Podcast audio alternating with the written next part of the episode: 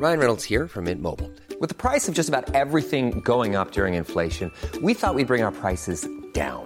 So to help us, we brought in a reverse auctioneer, which is apparently a thing. Mint Mobile unlimited premium wireless. Ready to get 30, 30, bit to get 30, bit to get 20, 20, 20, bit to get 20, 20, bit to get 15, 15, 15, 15 just 15 bucks a month. So, Give it a try at mintmobile.com slash switch. $45 upfront for three months plus taxes and fees. Promo for new customers for limited time. Unlimited more than 40 gigabytes per month. Slows. Full terms at mintmobile.com. Il est 6h sur CNews. Merci d'être avec nous. Merci de nous rejoindre. C'est votre matinale. Et dès le début du journal, nous ferons le point sur le front des incendies en Gironde. Moins chaud, moins de vent. Cette nuit, les feux n'étaient toujours pas maîtrisés, mais ils ne progressent plus. 2000 sapeurs-pompiers sont toujours mobilisés. Au micro de nos envoyés spéciaux, des pompiers reviennent sur le récit de leur nuit acharnée contre le feu. Les Français veulent plus de prisons à une très large majorité. Nous vous dévoilerons un sondage exclusif pour CNews au moment où Emmanuel Macron souhaite la construction de 15 000 places supplémentaires.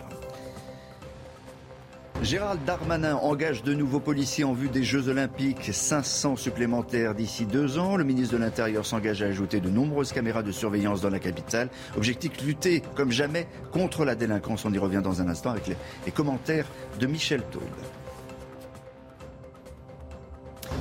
Et puis le Tour de France à J-4 de l'arrivée, toujours pas de victoire française. Aujourd'hui, 18e étape et dernière dans les Pyrénées. Emmanuel Macron est attendu sur le Tour tout à l'heure. Mais pour commencer, euh, on fait le point sur euh, la progression des, des incendies en, en- en Gironde. Les deux feux ne présentent plus de, de front de flamme, Chana. Au total, 20 800 hectares ont été détruits, 7 000 à la Teste de Bûche et 13 800 à Landiras. 2 000 pompiers sont toujours mobilisés pour tenter de fixer les feux, ainsi que euh, d'importants moyens aériens, 6 Canadair et 2 Dash. Ouais, les secours du département continuent leur lutte contre les incendies. De jour comme de nuit, nos envoyés spéciaux à la tête de bûche ont rencontré deux pompiers. Ils nous racontent la difficulté et le combat, le véritable combat qu'il faut mener pour travailler de nuit. Clémence Barbier. Depuis euh, une semaine, le travail des pompiers est harassant et notamment euh, la nuit. Ils nous ont euh, expliqué justement la différence du traitement du feu. La journée, l'objectif est de ralentir la progression des flammes et d'éteindre ces reprises. C'est ce qu'ils appellent la phase d'attaque. La nuit, c'est la surveillance qui prime car la visibilité est très limitée à cause de l'obscurité et notamment aussi à cause des panaches de fumée. Je vous propose d'écouter le récit de ces pompiers. C'est plus anxiogène de travailler dans le noir euh, parce que justement on voit pas tout. Au sol on peut avoir des pièges, des, troncs d'arbres, des souches, euh, ne serait-ce que rien que pour les conducteurs. euh, Il faut être guidé, on a des phares mais on voit pas tout. Il y a des branches. voilà, donc la nuit on est quand même un peu plus anxieux. En tant que conducteur, ben, lorsqu'on rencontre des difficultés particulières, la journée, on va le mieux les appréhender que la nuit, sachant que c'est le, le personnel entouré qui va nous guider. Euh, la nuit, lui aussi, a aucune visibilité, donc euh, on va y aller calmement, tranquillement, et on va peut-être mettre un peu plus de temps parce que bah, on peut moins s'engager facilement. Le danger pour les secours la nuit, c'est surtout euh, les dégâts matériels, car si un camion tombe en panne ou est abîmé, c'est la vie des hommes qui est en danger. Alors il y a les, les moyens à terre, puis il y a les moyens aériens. Emmanuel Macron promet l'achat d'avions supplémentaires pour lutter contre les incendies. Il l'a dit hier lors de son déplacement en Gironde. Écoutez. On a 12 Canadair aujourd'hui. En permanence, il y en a 10 à 11 qui sont utilisés. C'est inédit. Pour avoir d'autres flottes aériennes dans d'autres secteurs, on n'a jamais ce taux de ce- ce- ce- cette capacité en permanence à les utiliser. Pourquoi? Parce qu'ils se reposent la nuit, les mécanos travaillent de nuit. Et sur nos bases à Nîmes, on a un travail en permanence.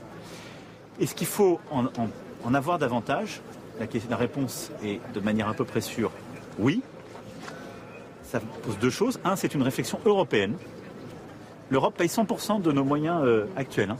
Ouais, Michel Chevalet, donc les Canadaires sont payés, ou les Canadaires et les Dash sont payés par euh, l'Europe, ça c'est une certitude, mais ce qu'a dit, ce qu'a expliqué le président Macron hier, c'est qu'ils sont utilisés à 90, 95% du temps. Il y a des rotations sans arrêt. Et ça c'est nouveau. Il y a un besoin, il y a un besoin européen. hein. il y a des Canadaires en Grèce, il y a des Canadaires en Italie, il y a des Canadaires en Espagne, mais on, on- on s'aperçoit que avec le- la menace qu'il y a avec le réchauffement climatique, il va falloir, il a raison, le président, plus d'appareils. Seulement le problème, Canadair qui était fabriqué euh, euh, au Canada, d'où le nom de, de, de Canadair, par de Havilland, a cédé la licence, ne fabriquait plus les avions, donc il y a un problème de provisionnement de pièces détachées, et la licence a été cédée en, en 2016 à une société au Canada qui s'appelle Viking Air. Voilà. Et qui relance maintenant parce que qui si Macron dit c'est un problème européen, il faudrait que le constructeur soit européen. Et là, il n'y a aucun constructeur en Europe qui veut faire de petites séries. C'est ça, c'est difficulté. Donc c'est facile de le dire, mais la réalisation, euh, évident. Hein. le savoir-faire, ça on l'a, on, l'a perdu. Vous voyez les images de, de Canadair. L'avantage d'un Canadair sur un Dash, c'est que le Canadair, oui, il peut aller partout, il peut récupérer de l'eau partout. Avec le Dash, c'est du, du retardant, c'est le liquide rouge que vous voyez, qui permet aussi de délimiter l'endroit où il y a le, où il y a le, feu. Alors pour venir à, bout des, incendies en Gironde, ben, plusieurs techniques sont utilisées par les pompiers au sol euh, et dans l'air. Quelles sont-elles? On va faire le, détail de tout ça avec euh, Adrien Spiteri. Bouteille d'essence à la main, ce pompier vient d'allumer un feu tactique en Gironde. Objectif contenir les flammes en mettant le feu volontairement à la végétation alentour. Une tactique qui se décompose en deux méthodes. Le brûlage dirigé va servir à réaligner les lisières euh, pour permettre, un, d'une fois d'aligner euh, permettre d'aligner le front de feu tout simplement et de créer des zones pyro-résistantes pour permettre aux sapeurs-pompiers de pouvoir évoluer en toute sécurité et avoir des zones d'appui. La partie contre-feu, elle, va permettre d'allumer un feu un peu plus en amont euh, de la ligne de feu et permettre, en fonction du sens du vent, de venir rencontrer le feu principal et de pouvoir s'éteindre automatiquement. Mais le but étant de lever, euh, enlever à manger au, au sinistre. Depuis plusieurs jours, des pare-feux sont aussi créés à l'aide de bulldozers une autre technique visant à abattre plusieurs arbres afin de réduire au maximum le nombre d'hectares menacés par les flammes. Dans les airs, les soldats du feu sont aussi épaulés par huit Canadaires et deux Dash. Des stratégies et moyens importants pour venir à bout de deux incendies exceptionnels, les plus ravageurs depuis 2003. Voilà, Michel Chevalet, on vient de détailler les, techniques, elles sont, euh, elles sont importantes et, euh, et elles payent? Aujourd'hui, puisque maintenant qu'il n'y a, plus de, il y a plus de vent, elle se révèle réellement efficace. Mais attention, c'est pas terminé. Hein. Le, le, le, feu continue petit à petit, peut se propager petit à petit. parce que vous l'avez vu sur certaines images, on voit par exemple un tronc calciné qui continue à, à, rougeoyer mm. euh, dans, dans, dans, le sous-sol, euh, dans les fougères. Et il peut y avoir. Et donc, s'il y a du vent, il peut y avoir des reprises de feu. Voilà pourquoi les équipes restent sur place et continuent d'arroser. Euh, voilà, attention, hein, les, les pompiers restent sur place. Ça va durer longtemps. Et donc les gens ne peuvent pas revenir hein, dans la les, personnes qui ont été évacuées, c'est vrai, ne peuvent pas revenir pour l'instant. Le reste de l'actualité, près de 9 Français sur 10 sont pour la construction de, nouvelles prisons en France. Chana. Oui, 86% exactement. C'est le résultat de notre dernier sondage CSA pour CNews qu'on vous révèle ce matin en exclusivité dans la matinale. Décryptage de ce sondage avec Mathieu Devez. Pour ou contre la construction de nouvelles prisons en France? La réponse est sans appel. Selon un sondage CSA pour CNews, 86% des Français y sont favorables. C'est partagé par toutes les catégories de Français, quel que soit leur sexe, leur âge, leur profession ou même leur couleur politique, de droite comme de gauche. Ils sont d'accord, il faut construire de nouvelles prisons en France. Dans le détail, 87% des personnes de droite veulent de nouvelles prisons dans le pays ils sont 85% à gauche. Même constat en fonction de l'âge des sondés. 83% des moins de 35 ans sont favorables à la construction de nouvelles prisons, 88% pour les plus de 50 ans. Et selon les syndicats du personnel pénitentiaire, il y a urgence. Actuellement, un surveillant gère entre 100 et 150 détenus euh, seuls, avec des cellules où vous pouvez avoir jusqu'à 2, 3 détenus euh, dans la même cellule. Un détenu qui va être incarcéré avec plusieurs autres détenus ben, sera tenté peut-être euh, de créer des méfaits euh, un peu plus tard. Pourquoi? Parce qu'il se sera laissé embrigader. Donc oui, il y a urgence pour la sécurité et pour la réinsertion de la population pénale. De son côté, le gouvernement promet la création de 15 000 places de prison supplémentaires en 5 ans. À la page politique, il y a eu unanimité à l'Assemblée nationale, Jean-Baptiste Giraud, hier.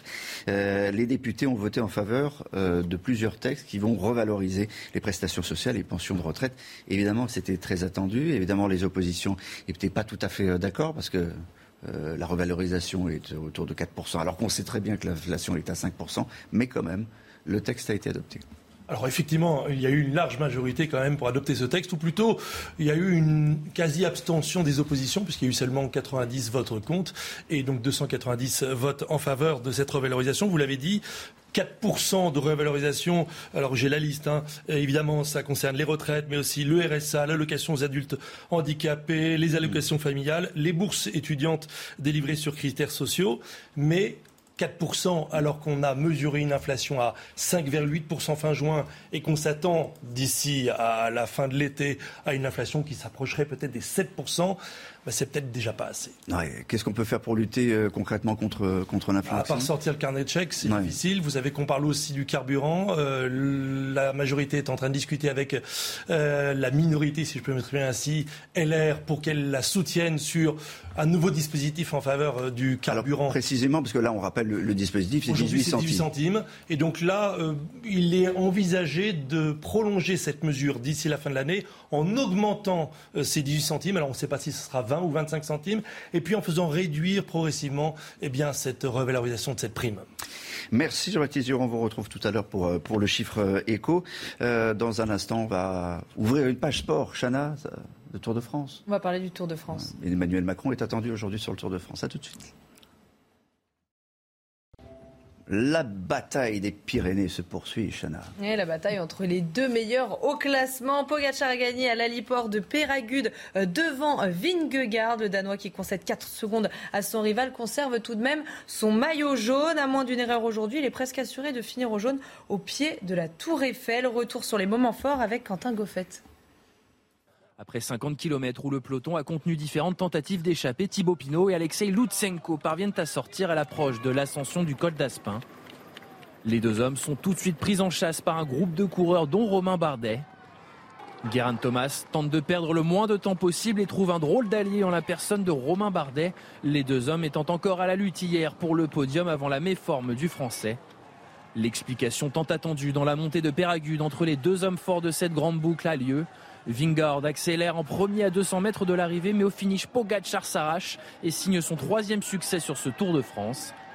Vingard reste leader, mais concède 4 secondes à son dauphin grâce aux bonifications.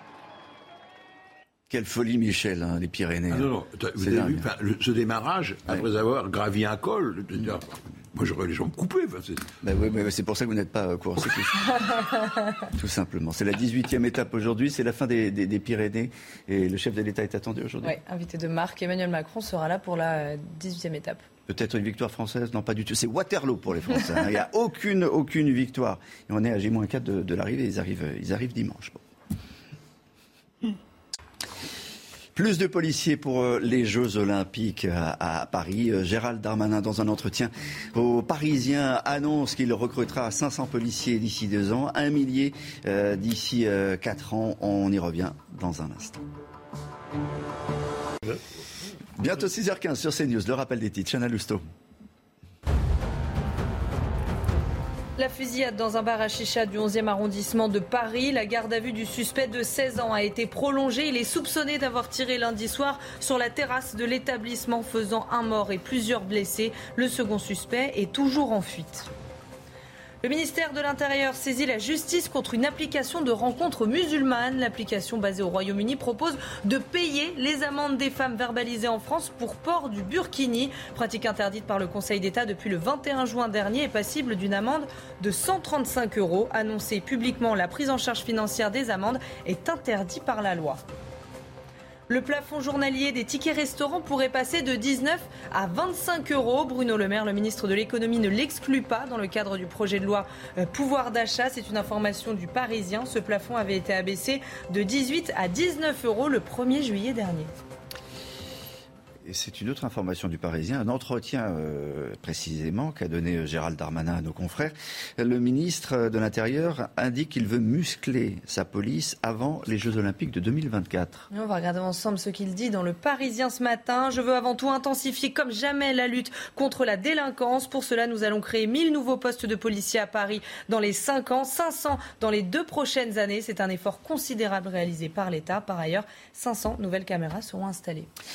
Est-ce que, Michel Taub, c'est le résultat du scandale et, du fiasco du Stade de France? Oui, en partie, mais c'est surtout pour prévenir et anticiper, en tout cas on l'espère, euh, par exemple les Jeux Olympiques qui auront lieu en 2024, c'est-à-dire dans, moins de deux ans. Oui, c'est l'objectif. C'est quand même euh, un événement majeur et beaucoup, beaucoup, beaucoup d'étrangers sont très, très inquiets lorsqu'ils voient ce qui s'est passé au Stade de France, mais aussi tous les faits de délinquance. Parce qu'en fait, euh, l'interview de Gérald Darmanin, c'est surtout pour dire on a beaucoup travaillé sur l'ordre public, la gestion des manifestations, il y a eu les gilets jaunes, et on sait combien ça a été difficile à gérer. Mais l'ordre public, c'est pas que cela, c'est aussi la délinquance, c'est mm. le vol à l'arraché des montres, il en parle dans, dans l'interview, c'est le crack, euh, qu'est-ce qui a été fait pour, résolver, euh, pour résoudre le problème, par exemple, de, de la Villette, où il y a Crackland, dont, mm. dont Seigneur a souvent parlé. Et ben voilà, c'est ça l'enjeu principal, et c'est le défi que Gérald Darmanin euh, donne au nouveau préfet de la police de Paris, Laurent Nunez, qu'il connaît très bien,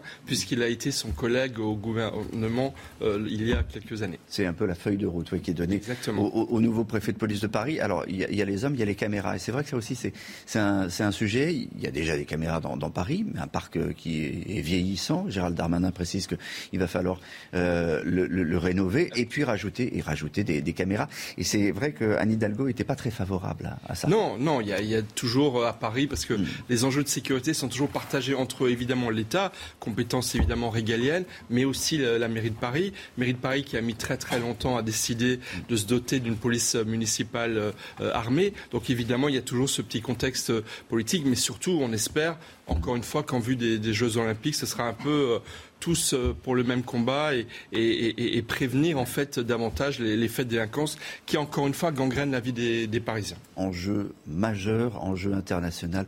Tout le monde va nous voir, hein. Michel Chevalet. Le monde entier aura les, yeux braqués sur nous. Hein, pendant les JO. Et, vous avez le problème de 500 caméras supplémentaires ok, mais les yeux d'un homme ne peuvent pas les observer. Hmm. Donc vous voyez qu'il faut derrière, il va falloir utiliser les systèmes informatiques de traitement automatique des images. Vous voyez ce que je veux dire? Mais ça aussi, c'est de l'investissement et, ça sera pensé sans doute par le nouveau préfet de police. Bien sûr, vous soulevez une question importante.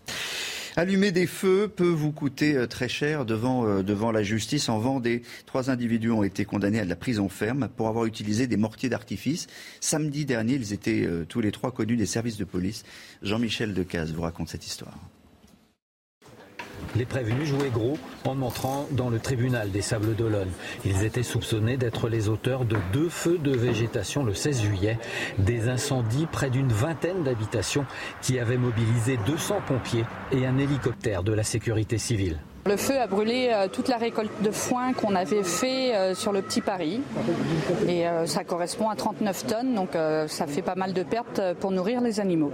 10 hectares ont brûlé. Les feux ont été déclenchés par des mortiers d'artifice tirés par trois jeunes majeurs en pleine canicule. Ils ont expliqué au tribunal qu'ils s'étaient défendus face à une agression. Les juges ont retenu le caractère involontaire des incendies provoqués, mais leur ont reproché de n'avoir rien fait pour prévenir les pompiers, d'où les peines de prison. Avis à la population, je pense que les prochains qui oseront euh, commettre de tels actes, y réfléchiront à deux fois. Les peines ont été euh, justes, euh, surtout parce qu'on souligne le caractère involontaire. S'ils avaient été déclarés pyromanes, les trois jeunes majeurs encouraient jusqu'à 15 ans de prison. Les peines prononcées s'échelonnent d'un an, dont six mois avec sursis, à deux ans, dont 14 mois avec sursis. L'info insolite de, de Chanel Lousteau euh, à présent. Eh ben, je vais vous parler d'un crash d'avion ce matin, mais vous inquiétez pas, ça se termine bien. Je vous le disais, ça se passe à Bruges, en Belgique, en plein milieu d'un quartier résidentiel. On va regarder les images ensemble. La scène a été filmée par des riverains. On est en plein après-midi quand un pilote, vous le voyez, s'éjecte de son avion. C'est un petit avion de tourisme. Il déclenche son parachute. Mais ce qui est surréaliste, c'est ce qui se passe là avec l'avion. Lui aussi à son parachute et on le voit tomber tête en bas au ralenti. L'impact a lieu, vous l'avez vu, tout en douceur. Par chance, il a atterri euh, sur la chaussée et ne touche aucune maison. Mais Michel, on connaissait le parachute pour les, pour les pilotes, mais pour les avions Non, mais c'est pas valable pour un Boeing. Hein. Bah, évidemment, évidemment. Mais je suis d'accord. Enfin, mais, euh, ah, moi, j'avais jamais vu. Non, mais jamais. Ah, Pardon.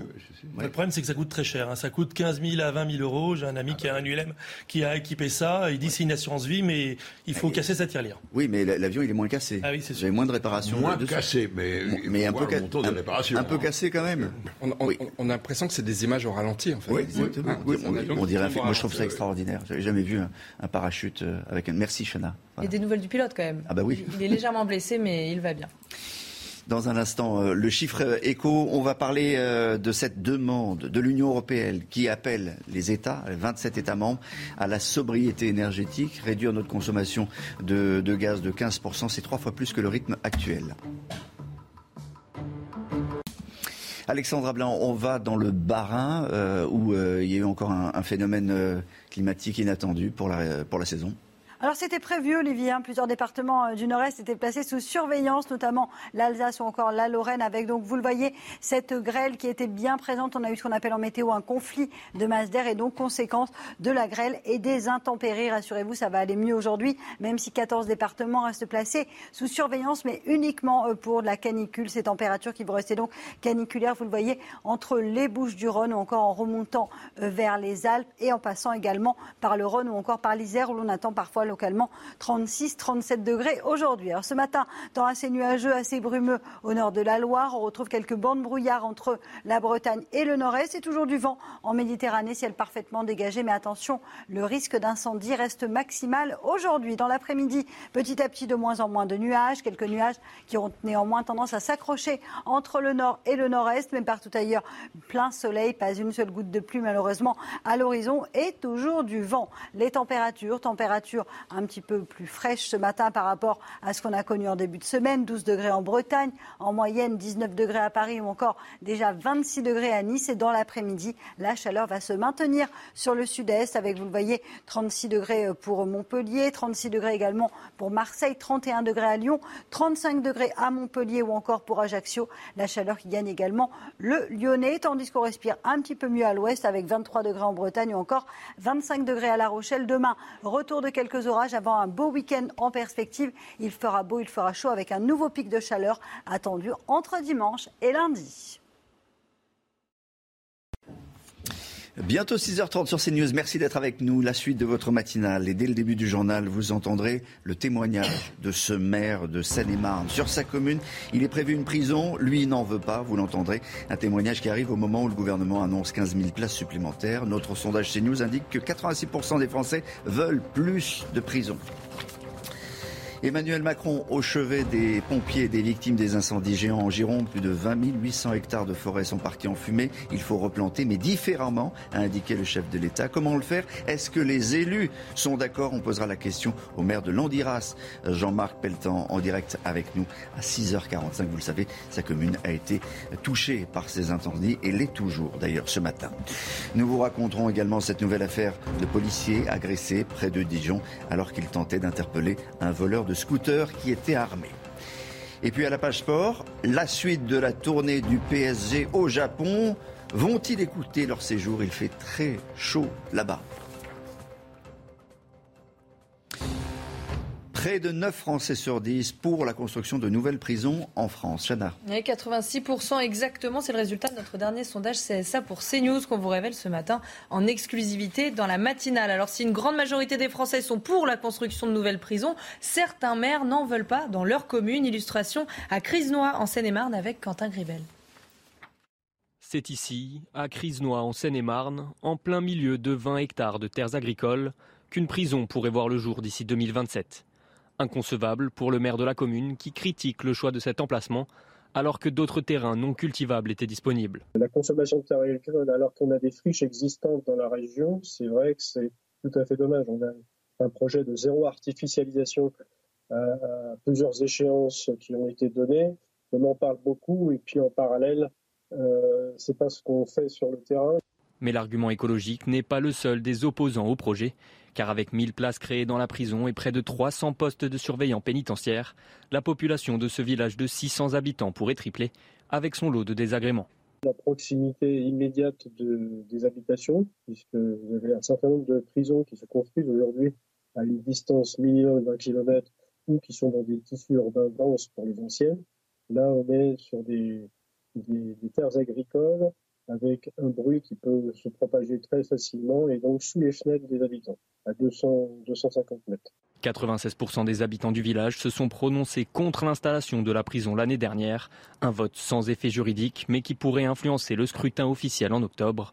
52 élus de l'intercommunalité donneront alors leur avis sur le projet ce matin, on se pose cette, cette question. Combien ça coûte la construction d'une cellule de prison en France? On va regarder ensemble les chiffres communiqués par l'Observatoire international des prisons. En moyenne, une cellule coûte entre 150 000 et 190 000 euros. Autre chiffre, celui du coût moyen par détenu pour une journée. Il s'élève à 105 euros, un montant bien supérieur aux alternatives à l'incarcération. Pour une journée en semi-liberté, le coût est divisé par deux. Emplacement sous surveillance électronique, on descend à 10 euros par Et de manière générale, le coût moyen d'une année de prison, c'est intéressant hein, pour un détenu, est estimé, euh, Michel Taub, à, 32 000 euh, euros. Alors on a entendu ce, ce maire dire moi j'en veux pas. Et c'est vrai qu'il y, a nombreux euh, maires qui, qui, ne veulent pas de leur prison chez eux, ils ont peur d'une certaine population. L'État qui dit mais il faut construire des prisons, les Français qui veulent plus de, de, de, de prisons. Donc on est toujours entre, entre deux feux. Oui, alors déjà ce qui est très intéressant dans le sondage de, de CNews, c'est le consensus des Français pour demander plus de prisons, et notamment à gauche et à l'extrême gauche. Ça devrait faire euh, réfléchir, à mon avis, les, les, insoumis qui sont plutôt pour euh, une mm. justice euh, la moins dure possible. deuxième élément, c'est qu'il faut s'interroger, il faudrait mettre en regard des chiffres que vous indiquez, le coût d'une prison, le coût des récidivistes Mm. Lorsque, justement, faute de place de prison, les magistrats sont obligés euh, de prononcer des relaxes, de ne pas euh, suivre des faits les condamnations euh, pénales de, personnes qui ont, été, qui ont été condamnées. Donc, c'est boulé, oui, effectivement, peut-être qu'il faudrait étendre tout simplement les prisons déjà existantes, trouver des systèmes peut-être de, de prison partielles plus, plus, plus développés. mais, la réalité, c'est qu'il y a un besoin. Et la réalité aussi, c'est que nos politiques, à chaque quinquennat, pro, promettent de nouvelles prisons et ne réalisent pas. Emmanuel Macron qui promet 15 000 euh, nouvelles places de prison, il l'avait déjà fait il y a 5 ans et ça a été très peu suivi. On est contraint, je vous le rappelle, on est contraint par, par, l'Europe. Hein, on est contraint par l'Europe, mais on est surtout contraint par des promesses qui ne sont pas tenues au niveau, euh, au niveau politique. Euh, avant les élections, on en promet et après, on oublie de les construire. Bon, là, il y a 15 000 places qui sont, qui sont, qui sont annoncées. Le reste de l'actualité, c'est bien sûr euh, le front des incendies. Pour le deuxième jour consécutif, la progression en Gironde est limitée. Chana. les deux feux ne présentent plus de front de flammes. Au total, 20 800 hectares ont été détruits, 7 000 à la Teste de Bûche et 13 800 à Landiras. 2 000 pompiers sont toujours mobilisés pour tenter euh, de fixer les feux, ainsi que d'importants moyens aériens, 6 Canadair et 2 Dash. Tout à l'heure, on sera avec euh, le maire de, Landiras, avec lequel on, fera un, point et on s'interrogera aussi sur la manière de replanter dans le futur, parce qu'il faut repenser, a dit le chef de l'État, la manière de, repenser, de replanter la, future euh, forêt. Et puis, euh, la vigilance est, maximale en, Provence, puisque le Mistral s'est levé pour, pour plusieurs jours. Les sapeurs-pompiers sont, prêts, mais redoutent des sinistres importants. Stéphanie Roquier est allée au, plus près des soldats du feu. Reportage alerte maximale dans toutes les casernes de Provence. Ici, à Aix-la-Chevalière, plus de 60 sapeurs-pompiers sont prêts à intervenir en moins de 7 minutes sur tout départ de feu. On reste prépositionné, prêt à partir en intervention. Euh, là, il faut juste savoir que euh, d'habitude, on est sur le terrain, donc on se déplace directement sur le terrain.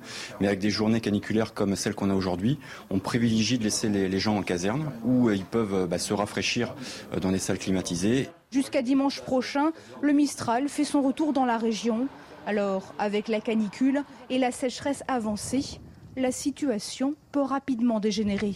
On s'aperçoit que même avec un vent de sud, avec des hygrométries, c'est-à-dire de l'humidité dans l'air assez haut, euh, finalement on a, euh, on a des reprises de feu qui sont conséquentes euh, et avec une virulence extrême de suite. Donc c'est ce, qui, ce qui nous pénalise d'entrée de jeu. On ne joue pas à armes égales d'entrée de jeu. Pour limiter les risques d'incendie et protéger les visiteurs, les 25 massifs forestiers des Bouches du Rhône sont fermés jusqu'à lundi prochain accès réglementé, le sud-est de la France, bon, euh, traditionnellement c'est là hein, qu'il y a le, plus d'incendies, donc vigilance maximale. C'est pour ça qu'il y avait les Canadaires qui étaient basés à Nîmes. Mm. et, non pas répartis sur le territoire. Mais on rappelle ce qu'a dit le, chef de l'État, les Canadaires et les Dash, ça tourne à 100% du, régime, ce qui n'était pas le cas avant. On n'a même pas le temps de la maintenance. Voilà. Bah, bah, le problème, c'est attention, c'est pas tout de baser les avions. Mm. Il y a tout l'environnement et surtout les problèmes de maintenance, de pièces détachées. Et il faut agir très vite, encore une fois, ce qui n'avait pas été fait. C'est ce que vous disent les pompiers, c'est la rapidité, c'est la clé. Un policier sauvagement agressé pendant une interpellation. Ça s'est passé dans la nuit de lundi à mardi à Talent, c'est près de, Dijon. Et tout a commencé le 14 juillet dernier quand un homme s'est fait euh, violemment voler son scooter. Quelques jours plus tard, deux policiers de la BAC retrouvent le deux roues et son voleur présumé. Mais au moment de l'interpellation, euh, tout dérape. Yael Benamou. Ce policier au visage tuméfié a été passé à tabac à Talent, près de Dijon. Dans la nuit de lundi à mardi, son collègue et lui, tous les deux membres de la brigade anticriminalité, retrouvent un scooter dissimulé volé quelques jours plus tôt. Ils décident alors de surveiller le deux roues à distance lorsqu'un homme s'approche pour le récupérer, puis tente de prendre la fuite lorsqu'il remarque les forces de l'ordre. En quelques secondes, le policier est projeté à terre, puis roué de coups le policier l'a rattrapé. Ces voyous à proximité ont profité de l'aubaine pour se faire du flic, ni plus ni moins, puisque lorsque notre collègue est tombé par le premier coup de poing qui a été porté par un voyou, ils se sont acharnés dessus. Voilà, donc on voit bien que la volonté, c'était de faire tomber le policier, ce qui est arrivé, et de le tuer. Une enquête de la sûreté départementale de Dijon a été ouverte pour retrouver les auteurs des faits. L'auteur présumé du recel du deux roues a lui été identifié. Il est connu des services de police. Le policier, blessé, s'est vu prescrire 21 jours d'ITT. Pour terminer, euh, vous savez tous que Boris Johnson a quitté, quitte la politique. Il a fait ses adieux hier à, la Chambre des, communes. Euh, et comme euh, il est toujours imprévisible, Boris Johnson, il a fait référence au cinéma. Regardez. Mission largely accomplished. For now. I want to thank you, uh, Mr. Speaker. I want to thank all the wonderful staff of the House of Commons. I want to thank all my friends and colleagues. I want to, I want to thank my right friend uh, opposite, Mr. Speaker. Uh, I want to thank everybody here and hasta la vista, baby. Thank you. Hasta la vista, baby. Michel, vous savez à quoi ça correspond Vous savez ce que c'est Il n'y a que les Anglais pour faire ça.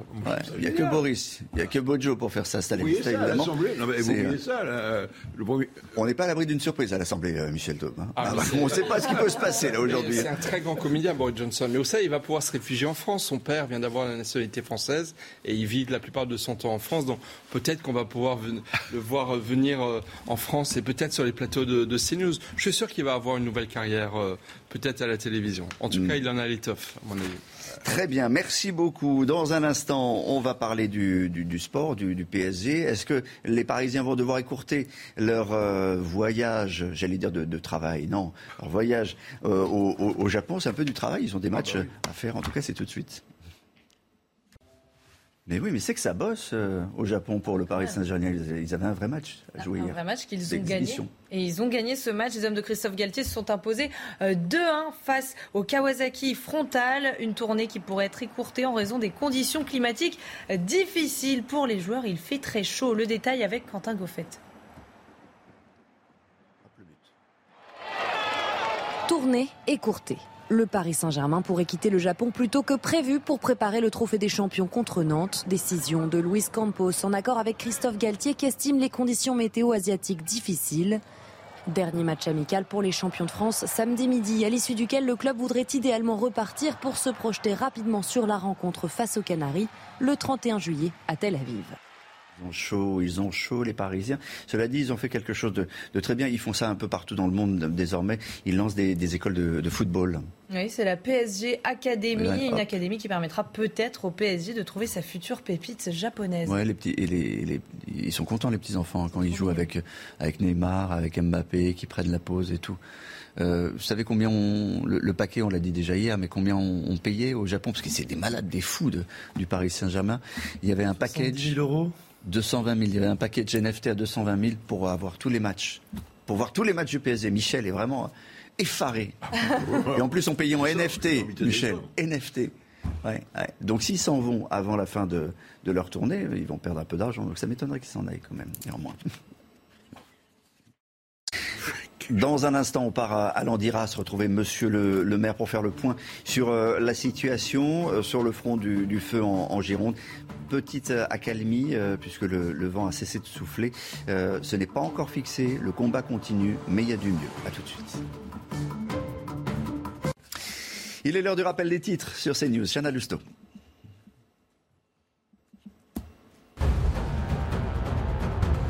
Les deux incendies en Bretagne, le, parquet de Quimper a ouvert deux enquêtes, dont l'une pour destruction volontaire par incendie. Les deux feux déclenchés lundi sont désormais fixés à 95%, mais selon la préfecture du Finistère, ils ont, je cite, de manière certaine une origine humaine.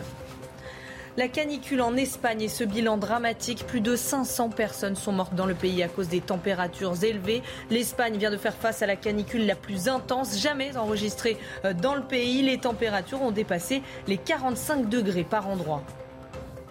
Plus de 70 kilos de cocaïne saisis sur le port de Marseille. Ils étaient dissimulés dans un conteneur en provenance de Martinique. C'est la plus grosse prise opérée sur le bassin est du port de Marseille. En France, les quantités de cocaïne saisies l'année dernière ont doublé par rapport à 2020. Bonjour Jean-Marc Pelletan, vous êtes le maire de, Landiras en, Gironde. Merci d'être euh, avec nous et de nous accompagner dans la matinale de, CNews. Euh, Landiras, selon le, dernier bilan que nous ont communiqué la préfecture et les pompiers, ce sont 13 euh, 800 hectares qui sont partis en, fumée et ces dernières heures, 200, 200 supplémentaires. Mais est-ce que est-ce que ce matin vous soufflez un tout petit peu?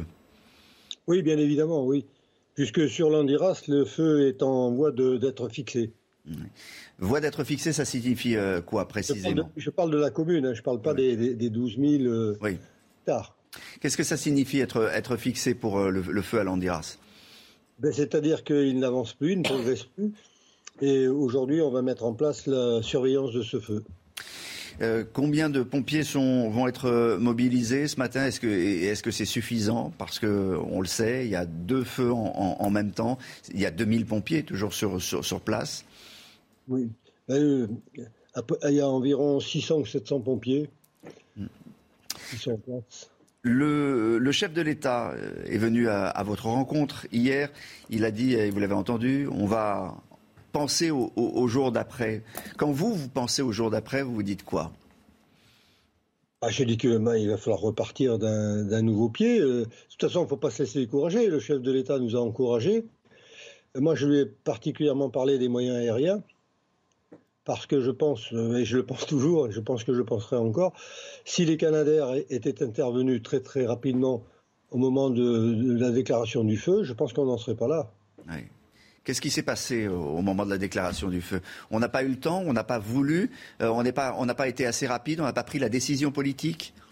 Ah, je ne sais pas si on n'a pas pris la décision, mais en tout cas, moi, je peux vous dire ce que j'ai vécu, à savoir que le feu a pris, il a, rapidement pris de l'ampleur. Euh, moi, je suis resté à côté du centre opérationnel, mais on n'a pas vu arriver les Canadaires. Et vous les aviez attendus? Les Canadaires ne sont arrivés que le lendemain. Euh, pourtant, euh, un appel avait été euh, lancé ou on a attendu, ou on a tardé à les appeler les Canadaires? Ah, ça, je, honnêtement, je n'en sais rien. Hein. Mais je pense que oui, mais ils n'étaient pas disponibles. Est-ce que vous réclamez aujourd'hui d'avoir des, moyens localement? Ah, Localement, nous les avons déjà avec la défense de la forêt contre les incendies, la DFCI. Hmm mais euh, c'est des moyens aériens donc euh, qu'il faudrait euh, localement. alors, le, président de la République m'a dit avant de partir que, comment dirais-je, il allait étudier le dossier. C'est un peu, c'est un peu vague. Oui, c'est un peu vague, mais bon, c'est déjà, c'est déjà un premier pas. moi, je, je pense qu'il nous faudra à terme une flotte européenne qui sera prédisposée un peu dans tous les pays. L'Italie utilise des Canadaires, la Grèce utilise des Canadaires, l'Espagne aussi. Donc on, doit pouvoir euh, euh, augmenter la flotte, puisque actuellement il n'y a que 10, 10 Canadaires. Vous voyez qu'il y a quatre feux en France. Ils, sont basés à Nîmes.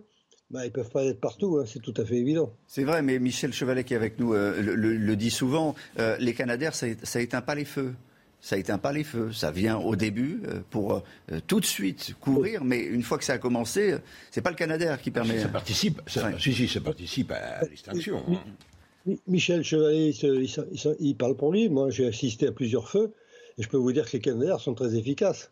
Oui. Mais c'est les moyens terriens. Je veux dire, les moyens terriens qui, permettent. Les moyens, terriens, les moyens terriens n'arrivent qu'après après les Canadaires. Hmm.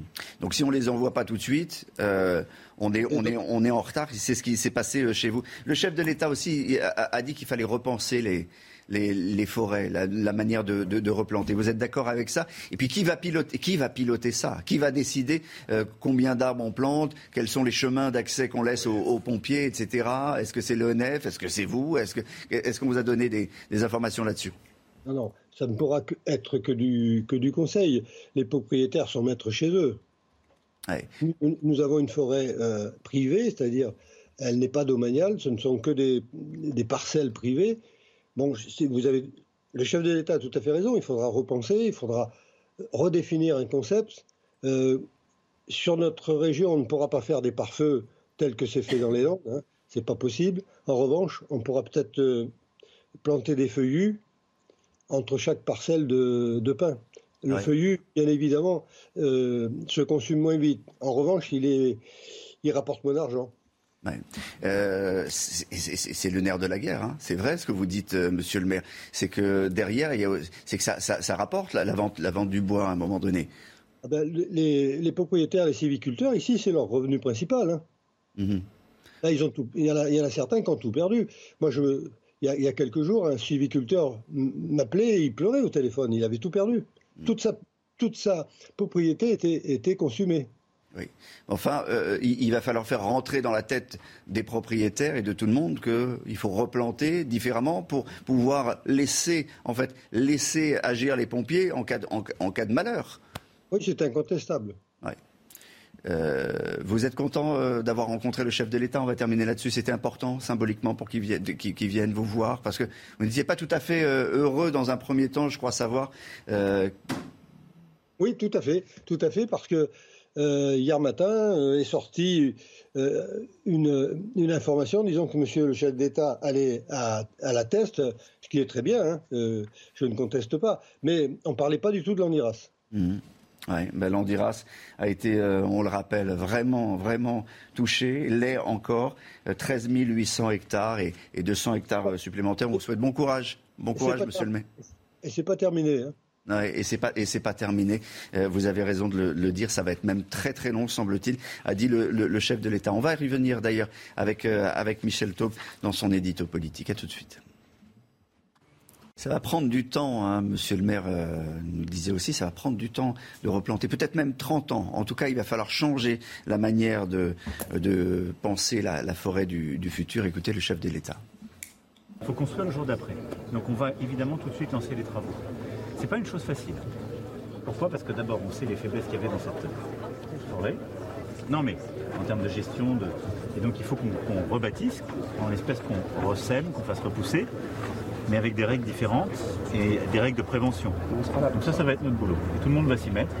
Et on va en faire un, un grand chantier national aussi, avec l'ONF, avec tous les acteurs locaux, pour replanter. Il faut replanter. Est-ce que les propriétaires, tous les propriétaires privés seront d'accord? C'est une question. En tout cas, vous avez euh, euh, écouté attentivement Emmanuel Macron, euh, Michel Taube, au chevet des pompiers, des propriétaires qui ont tout perdu. Est-ce que son idée de replanter des, des, forêts différemment, de manière plus responsable, avec des règles précises en cas d'incendie, vous ont convaincu? Euh, oui, euh, mais j'ai envie de dire oui et non, parce qu'en fait, si vous voulez, c'est un peu le pompier qui se fout de la charité, si je peux me permettre, c'est l'hôpital qui se fout un peu de la charité, parce que l'ONF, l'Office national des forêts, qui est quand même l'organisme public qui est en charge de la coordination et de l'entretien avec, évidemment, les propriétaires privés des forêts, a été dépecé depuis 20 ans. 12 euh, 000 salariés en moins, avec des gros problèmes de gestion des, ressources humaines. L'association des maires ruraux de France a demandé hier, officiellement, très fortement, à ce qu'on dote l'Office national des forêts des moyens de gérer ce jour d'après, ce jour d'après qui va durer effectivement des, années. Donc si vous voulez, d'un côté, on a effectivement, comme souvent, l'État, à commencer par le président de la République, qui arrive lorsqu'il y a une catastrophe naturelle majeure en disant on va se mobiliser, euh, il remercie tous les acteurs et il a eu raison de le faire. Mais en même temps, la réalité, c'est que les moyens, on les a diminués ces dernières années. Donc effectivement, je pense que dans ce drame, il doit y avoir une prise de conscience de ce que la forêt mmh. est un bien, un patrimoine français.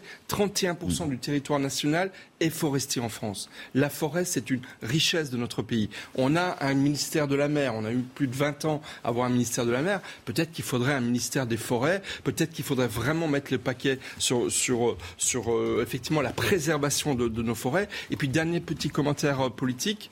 Euh, hier, Emmanuel Macron s'est exprimé fortement. Il y a eu, je pense, une unanimité pour saluer sa présence déjà auprès des, victimes, des pompiers et, et des maires. Mais il n'a eu quasiment aucun mot sur la prévention des incendies. On a beaucoup parlé des moyens de lutter contre les incendies lorsqu'ils sont déclarés, mais il n'a pas parlé des incivilités qui sont la cause majeure de ces incendies. Et encore moins. Quand vous dites euh, incivilité, c'est quand on jette un, mégot, quand on fait un barbecue. Oui, mais enfin, c'est quand même euh, très important. Dans une zone où on devrait pas le faire. un appel à la prévention, parce que véritablement, c'est ça la cause qui provoque les incendies. Et je ne parle même pas, évidemment, des faits criminels qui sont extrêmement nombreux. Dernier point qui est très important, on a beaucoup parlé du sud-est de la France, on a parlé du sud-ouest, mais ce qui est très important, ce qui est très saisissant, c'est lorsque l'on voit la carte de France des incendies, on se rend compte que maintenant il y a des incendies dans tout le pays. Il y en a eu récemment en Bretagne, il y en a même eu dans le Pas-de-Calais. Et je pense qu'effectivement, c'est aussi la, carte géographique des mm. moyens d'intervention qui doivent être rapidement repensés, parce que manifestement les Canadiens ils étaient trop loin de la Gironde. Il faudra très très rapidement certainement positionner des, moyens de, de, lutte contre les incendies un peu partout sur le territoire national. La réflexion, je pense que la réflexion est lancée. Vous avez euh, raison. Un rendez-vous sur euh, CNews à 8h15. L'invité de Florian Tardif sera le maire de Béziers, Robert Ménard. Tout de suite, c'est la musique, les tubes de l'été. On y va tout de suite, on lance tout de suite les, tubes de l'été. Allez, c'est maintenant. Euh, ce matin, on parle de... Jean-Jacques Goldman. On va redécouvrir Il changeait la vie de Jean-Jacques Goldman. C'est Fabien Lecoeuf qui vous fait redécouvrir. Direction la Haute-Saône pour euh, la météo d'Alexandra Blanc. Oui, on prend la direction de la Haute-Saône avec au programme un temps orageux et de la grêle. Et oui, on a eu de la grêle hier sur le nord-est. Plusieurs départements étaient d'ailleurs placés sous surveillance. Alors là, on va retrouver un temps calme, même si 14 départements restent placés sous surveillance, mais uniquement euh, pour la canicule, puisque les températures vont de nouveau s'envoler entre les Savoies ou encore en allant euh, vers le golfe du Lion, principalement, vous le voyez, sur les Alpes-Maritimes ou encore sur les Bouches du Rhône, où l'on attend localement jusqu'à 35 degrés aujourd'hui. Température donc qui vont rester canicule sur le sud-ouest ou encore sur le pardon, entre la Côte d'Azur et euh, les Alpes. On retrouve ce matin un temps assez brumeux sur les régions du nord avec euh, localement quelques nuages, quelques bandes brouillard également entre la Bretagne et le nord-est et puis plein soleil dans le sud. Alors attention, on retrouve du vent en Méditerranée. Attention puisque je vous le répète, le risque d'incendie reste maximal. Aujourd'hui, dans l'après-midi, de moins en moins de nuages. On retrouvera seulement quelques petits nuages principalement entre les Ardennes, le nord ou encore la Lorraine et l'Alsace. Plein soleil dans le sud, maintien du vent.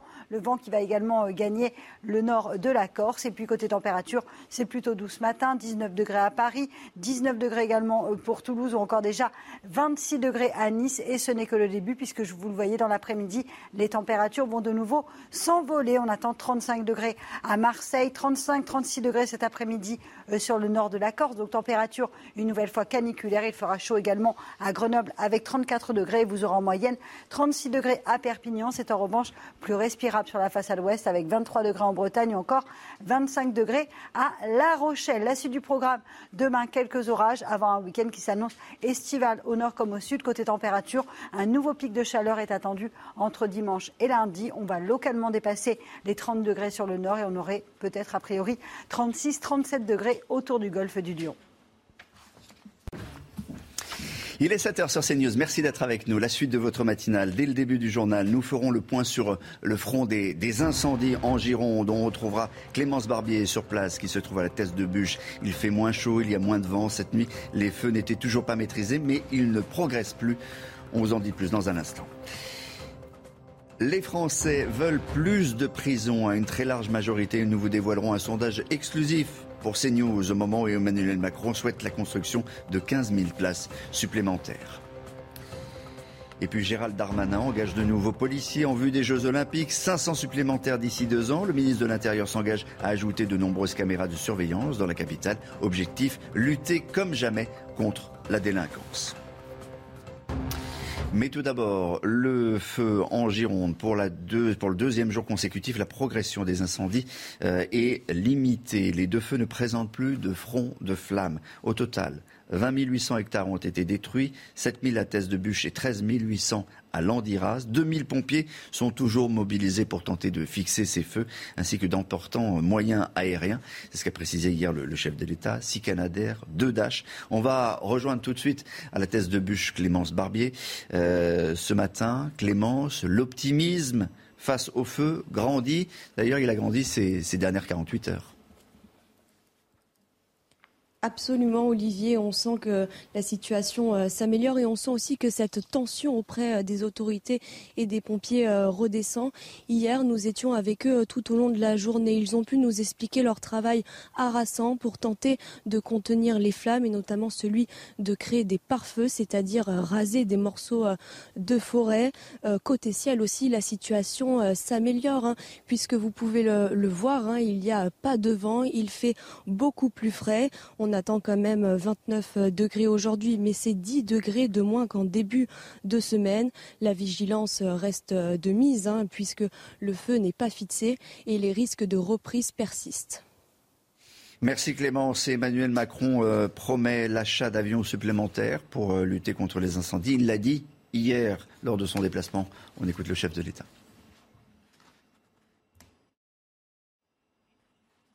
Emmanuel Macron on a 12 Canadair aujourd'hui. En permanence, il y en a 10 à 11 qui sont utilisés. C'est inédit. Pour avoir d'autres flottes aériennes dans d'autres secteurs, on n'a jamais ce taux de cette capacité en permanence à les utiliser. Pourquoi? Parce qu'ils se reposent la nuit, les mécanos travaillent de nuit. Et sur nos bases à Nîmes, on a un travail en permanence. Est-ce qu'il faut en, avoir davantage la, la réponse est de manière à peu près sûre, oui. Ça pose deux choses. Un, c'est une réflexion européenne l'Europe paye 100% de nos moyens euh, actuels. Hein. L'Europe, Michel Chevalet, paye 100% de nos moyens aériens euh, actuels. Oui, oui, je ne savais pas que c'était.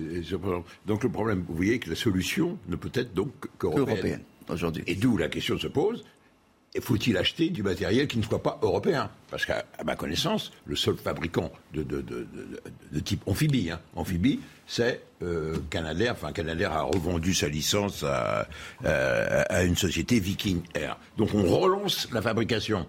Hein. Et on ramène le savoir-faire. On ramène le savoir-faire. C'est ce qu'également euh, dit le, chef de l'État. Est-ce qu'on a perdu Est-ce que le, seul constructeur européen et de taille internationale, c'est Airbus, maintenant?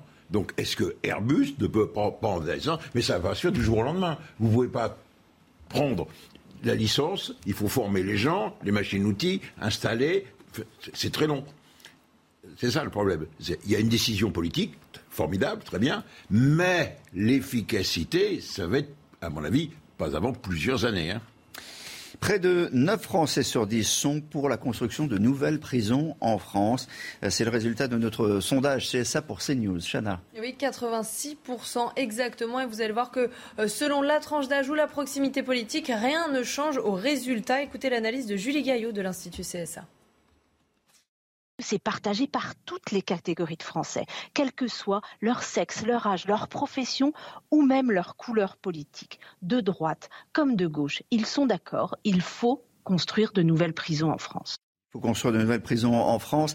Euh, vous êtes 86%, je le rappelle, à le vouloir. Et le chef de l'État, la promesse, euh, Michel Taub, c'est 15 000, c'est ça? 15 000 euh, d'ici la fin du quinquennat, ce qui, à mon avis, va être très très difficile à tenir. Parce que là aussi, il y a des délais de construction entre le moment de la décision politique et, la réalité. Mais il y a un large consensus, même très à gauche, pour demander plus de prisons. Ça devrait faire réfléchir certains politiques. Et puis, toujours à page politique, unanimité hier soir à l'Assemblée nationale, Chana? Et les députés ont voté en faveur de la revalorisation de 4% des prestations sociales et des pensions de retraite. Sont concernées les allocations familiales et minima sociaux comme le RSA, l'allocation adulte handicapé ou encore les bourses étudiants sur critères sociaux. Eh bien, on y reviendra dans un instant. Ça sera le face-à-face avec Prisca Thévenot, porte-parole de Renaissance et, députée, et Martha Sidrac, sénatrice LR des Yvelines. Mais pour l'heure, un mot du Tour de France. C'est très important, le Tour de France. C'est les Pyrénées.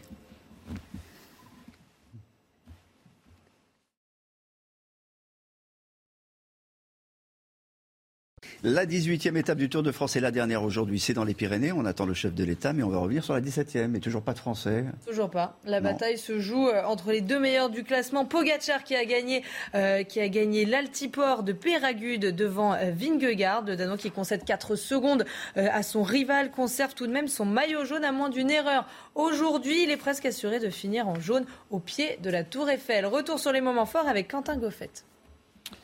Après 50 km où le peloton a contenu différentes tentatives d'échapper, Thibaut Pinot et Alexei Lutsenko parviennent à sortir à l'approche de l'ascension du col d'Aspin.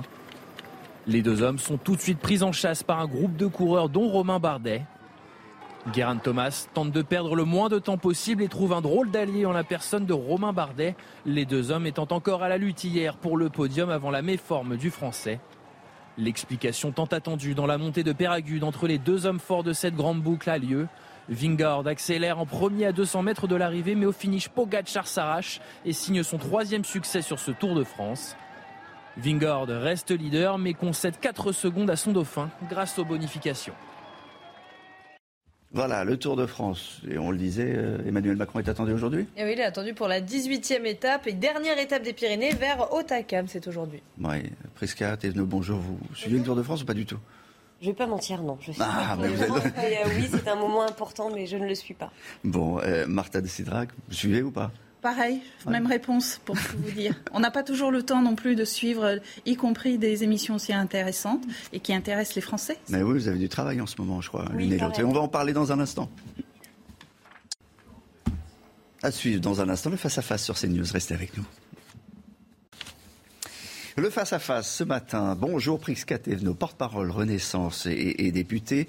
Martha Sidrac, bonjour. Vous êtes sénatrice LR des, Yvelines. Vous êtes en plein travail, en pleine session. On va revenir dans, un instant. Mais, j'aimerais d'abord euh, entendre vos commentaires sur, sur ce sondage exclusif euh, CNews sur les Français qui souhaitent, qui veulent plus de prisons plus de 80%, le, le souhait 86%. Alors, euh, Emmanuel Macron a, promis euh, des places, 15 000, je ne me trompe pas, euh, Christa, mais, mais, mais, est-ce que ça va suffire 15 000 places? Est-ce que ça va suffire pour accueillir tous ceux que la justice devrait envoyer en, prison? Parfois, on sait que la justice se restreint. Alors justement, le sujet de la justice ne doit pas se résumer au simple fait de construire des prisons. Bien, évidemment, c'est important, mais ça ne peut pas se résumer à cela. Parce que c'est vrai que pendant très longtemps, le chantier, le mm. dossier justice a souvent été mis de côté voire déprioriser. Donc là, je ne suis pas en train de chercher euh, des responsables, des coupables, mais seulement faire une constatation. Donc oui, dès le début du premier quinquennat d'Emmanuel Macron, mm. le dossier a été remis sur la table avec des moyens supplémentaires, plus de 30% de budget alloué au sujet de la justice. C'est colossal, c'est inédit, c'est historique. Ça a permis effectivement de financer mm. des nouvelles places de prison, plus de 15 000. 7 000 sont soit livrées, soit en cours de livraison, soit déjà engagées. Les autres arriveront dans les années à venir, mais également de mettre plus de moyens humains. Parce que ce que vous dites aussi de façon très juste, c'est qu'il y a eu un engorgement par manque de greffiers, par mm. manque de magistrats, par manque aussi de mains administratives. Et ça, nous avons pu y remédier. Est-ce qu'il faut On est d'accord que la justice, parfois, les magistrats disent ben non, on ne va pas condamner ou on va euh, préférer euh, ne pas prononcer une peine de prison parce que parce qu'on sait on, sait l'engorgement.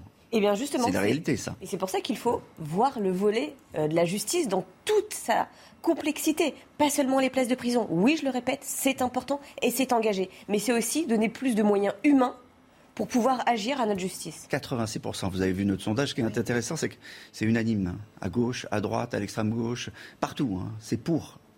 Oui, alors écoutez, ça révèle aussi quelque chose qui est très important dans notre société, euh, le sentiment aussi euh, que les incivilités, les crimes, les délits augmentent en fait. En réalité, c'est ça que ça veut dire. Ce que le message que les Français nous envoient, plus d'insécurité euh, dans notre quotidien. Donc, on a besoin, en réalité, on a envie d'incarcérer plus. Donc, ça, c'est un vrai, une vraie question qui doit nous interpeller. C'est une philosophie. L'ensemble du spectre de tout ce qui est la sécurité au quotidien des Français. C'est une philosophie euh, d'enfermer. Il y a, d'autres pays qui choisissent euh, d'autres philosophies, d'autres stratégies. Bien sûr, si ce n'est que moi, je souhaiterais rappeler également, en 2017, Emmanuel Macron avait annoncé les 15 000 places de prison, hein, qui ne sont toujours pas là et qui aujourd'hui sont annoncées pour 2027. 1987. Donc il est évident que c'est quelque chose que l'on doit, euh, que sur lequel il va falloir travailler. Il y a un autre aspect sur lequel il va falloir s'interroger. Vous, vous, dites la, la promesse avait déjà été faite, elle n'avait pas, elle pas été tenue, c'est ça? Non. Elle, n'est peut-être pas tenue dans votre ville, peut-être que vous vouliez une place de, des places de prison dans votre ville, mais en tout cas il y a 2000, plus de 2500 places de prison qui sont déjà sorties de terre, d'autres sont engagées, c'est-à-dire que les chantiers ont démarré, et enfin il y a certains où on a déjà trouvé les lieux. Nous construire des, la... construire des places de prison, madame, vous le savez mieux que moi, vous avez été aux affaires, je parle des républicains, avant nous, et force est de constater, c'est que nous avons fait plus en 5 ans que vous en beaucoup plus de quinquennats. Donc je pense que l'objet là n'est pas de polémiquer sur les responsables, pas, je mais de constater simplement qu'en réalité, lorsque les Français s'expriment en disant il nous semble qu'il nous faut plus de places de et donc nous le faisons. Ça révèle quelque chose qui est en réalité un pas sujet engagé beaucoup avant. plus vaste, beaucoup plus vaste, qui est celui de l'insécurité. Cela fait cinq ans qu'Emmanuel Macron et en, dans, aux affaires. Mm. Cela fait un peu plus que cela qu'il est en politique, puisque nous oublions un petit peu vite qu'il y a eu le gouvernement avant dans lequel il faisait partie.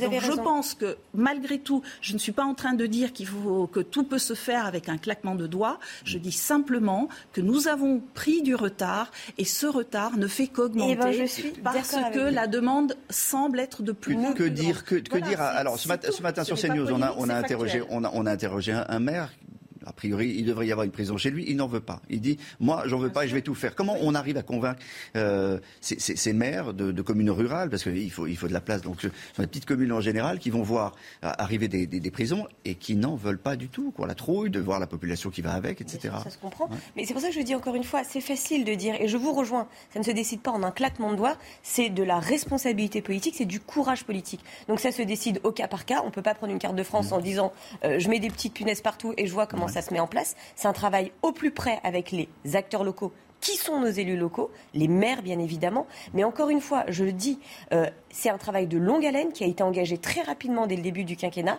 Nous devons continuer à le faire. Mais oui, il y a aussi un volet sur eh bien, l'aménagement des peines que nous avons aussi travaillé. Parce que jusque-là, on pouvait aménager des peines jusqu'à deux ans. Nous avons revu à la baisse ce, ce délai. Mais nous avons également revu la modernisation de la justice. Parce que oui, il y a plus de violence, une violence en plus plus jeune. C'est pour ça que nous sommes revenus sur le code de justice pénale des mineurs. Bon, vous, considérez que les, peines en général euh, ne sont pas prononcées comme elles le devraient? Oui, et puis il y a un, sujet, enfin, il y a véritablement la question de l'impunité euh, réelle ou supposée que l'on peut avoir vis-à-vis d'un certain nombre de comportements que l'on rencontre partout, partout en France, euh, y compris à travers des, euh, ben, des incidents et des accidents graves et des crimes graves. Ce qui s'est passé à Angers récemment en est révélateur. Il y a encore des, des, événements similaires. Donc je pense que c'est un sentiment véritablement d'impunité qui est aujourd'hui, comme je le dis, parfois injustifié, mais parfois réel. Et il faut pouvoir répondre à ce questionnement-là que les Français nous interrogent, nous tous, toute la classe politique. Nous sommes. Donc c'est quelque chose sur lequel il va falloir qu'on travaille vite et euh, d'arrache-pied. Rappelez-nous précisément le nombre de places qui ont été créées à jour. Alors il y en a plus de 2500, si je me souviens bien, qui ont été, qui sont sortis de terre. Il y en a à peu près euh, 2000, 3000 qui sont déjà en cours de construction, à Caen, si je ne me trompe pas, par exemple, pour donner des exemples. Mais il y a aussi euh, toutes celles qui sont engagées, c'est-à-dire que les terrains ont été trouvés et qu'on est sûr qu'elles vont pouvoir euh, sortir de, terre. Quand je dis elles, c'est les places de prison, bien évidemment. Oui. Euh, et encore une fois, moi je me pose la, question, est-ce que ça va être suffisant face... On, a calibré il y a quelques années quand même ces 15 000 places de, prison, puisque c'était la, la, précédente mandature. Est-ce qu'aujourd'hui, face à, l'augmentation des incivilités, de, la violence, c'est suffisamment calibré? Vous savez, il y a aussi le sujet, là on est en bout de chaîne. Mm. Et notre objet, c'est pas simplement de dire mettons tout le monde en prison. Mm. Bien évidemment, nous devons pouvoir y répondre et permettre à notre justice de pouvoir effectivement euh, ne pas être en train de réfléchir s'il y a de la place ou pas en prison. Mais attention, il faut aussi réfléchir à la prévention de la délinquance. Parce que sinon, nous allons passer notre temps à courir après quelque chose qui sera euh, infini. Mais il y a le coût. Il y a le coût aussi. Et ce matin, on, avait calculé euh, pour, pour un prisonnier, une année en prison, pour un homme, c'est 30 000 euros. Qui finance tout ça? Qui finance les prisons? Qui finance le, coût des, prisonniers? Mais surtout les, prisons. Entre 15, le coût d'une cellule, vous voyez ici, entre 150 000 et 190 000 euros pour le coût d'une cellule. Voilà, qui finance tout ça? Qu'est-ce qu'on est en train de se dire? On est en train de se dire qu'il faudrait que ça coûte euh, hmm. pas d'argent. Enfin, soyons très honnêtes. Il s'agit pas là d'avoir. Euh, il s'agit d'avoir un discours responsable. Et un discours responsable, c'est un discours d'honnêteté. Donc oui, les places de prison, c'est pas magique, ça coûte de l'argent. Euh, entretenir des prisons, ça coûte de l'argent. Avoir des moyens humains pour euh, tenir ces prisons, ça coûte de l'argent. Donc ça, je suis pas en train de découvrir, on n'est pas en train de découvrir ensemble mmh. quelque chose. Maintenant, la question, si c'est de dire il faut que les, coûts baissent, ça veut dire aussi un problème sur la sécurité et la façon dont on rend la justice. Donc c'est notre responsabilité de faire en sorte que celles et ceux qui ne respectent pas nos, lois, eh bien oui, euh, puissent être euh, ben, réprimandés pour cela.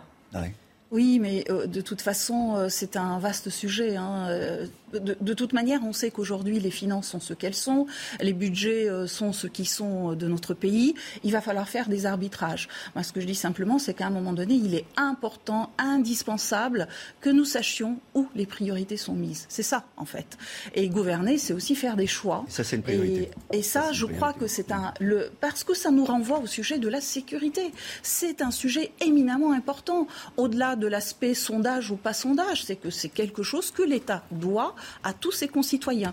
Donc je pense qu'il va falloir faire des arbitrages qui seront douloureux parfois. Le Parlement va devoir aussi se prononcer quand on parlera de budget, quand on parlera euh, d'un certain nombre de lignes budgétaires sur telle ou telle priorité il faudra qu'en responsabilité, nous puissions répondre collectivement et donner la bonne réponse attendue par les Français. La sécurité, la lutte contre la délinquance. D'ailleurs, ce matin encore, Gérald Darmanin annonce dans, les colonnes du Parisien qu'il y aura davantage de, policiers euh, pour, pour, pour, Paris. Voilà, c'est le, signal. Un millier de policiers d'ici 5 ans, 500 pour, pour les JO. Lutte euh, absolue, euh, objectif absolu. C'est la, feuille de route qui a été donnée au, nouveau préfet de police. Lutter contre la délinquance à Paris.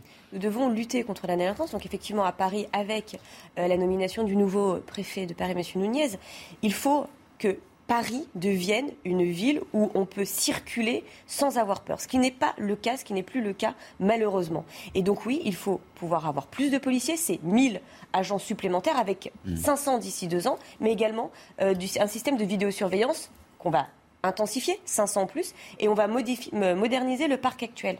Mais encore une fois, je pense que nous devons tous être en responsabilité dessus, c'est-à-dire le national, le mmh. gouvernement, mais aussi les élus locaux. C'est que comme ça que ça peut fonctionner. Il y a un bras de fer hein, qui existe quand même, il faut le rappeler, entre Hidalgo et, et, la préfecture Sur le de, sujet de, la, police, sécurité, et vous avez raison, sur le sujet de la sécurité, il ne devrait pas exister de bras de fer. Il s'agit de mmh. la première des libertés, nous devons cela à nos concitoyens. Et pas qu'à Paris et pas qu'à Paris, partout dans nos territoires. Il faut absolument euh, que nous puissions assurer cela, évidemment, à l'ensemble de nos concitoyens.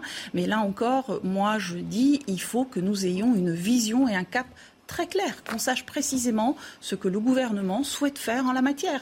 Je crois que ça, c'est quelque chose qui nous manque encore dans les, paramètres. Euh, c'est bien d'annoncer des chiffres, c'est bien d'annoncer un certain nombre de places.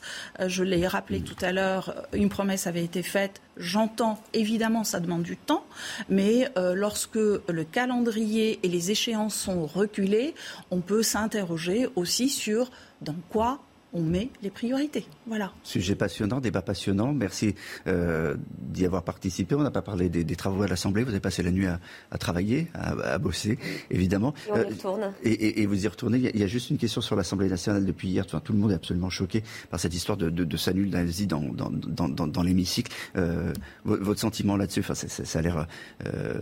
Est-ce qu'on peut laisser passer ce, genre de choses? Non, vous avez raison. Euh, les lignes sont très claires et donc le député en question a été reçu par la présidente de l'Assemblée nationale.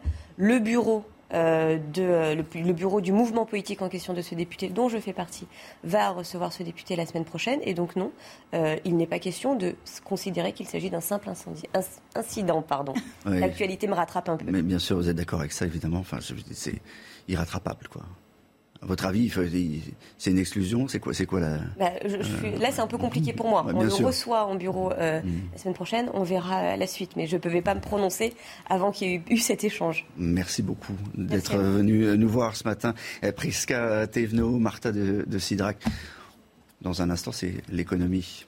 À tout de suite même. On parle d'économie. Euh, sujet très important, c'est euh, la baisse de la consommation. De, baisse de, consommation de gaz. Surtout le, gaz russe qui va nous être coupé. Peut-être aujourd'hui, on va le savoir ah, aujourd'hui. ça, écoutez, euh, quand on sortira de l'antenne, peut-être qu'on apprendra que le gaz se remet à couler euh, dans les euh, tuyaux qui traversent l'Allemagne.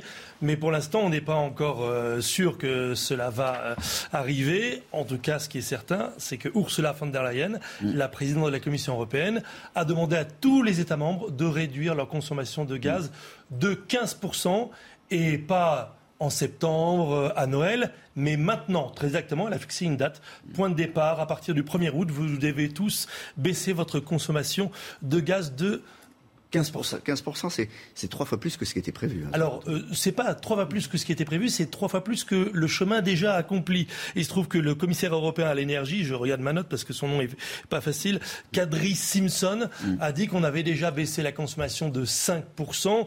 Et donc, en gros, il reste encore les deux tiers du chemin à parcourir. Mais attention, attention, le gaz, c'est pas seulement euh, l'image d'illustration qu'on met souvent, c'est la gazinière, mais en fait, le gaz derrière, c'est bien souvent de l'électricité Figurez-vous, je suis allé voir hier, pendant que la présidente de la Commission européenne euh, parlait, je suis allé voir hier qu'est-ce que l'on faisait en Europe en matière de production d'électricité.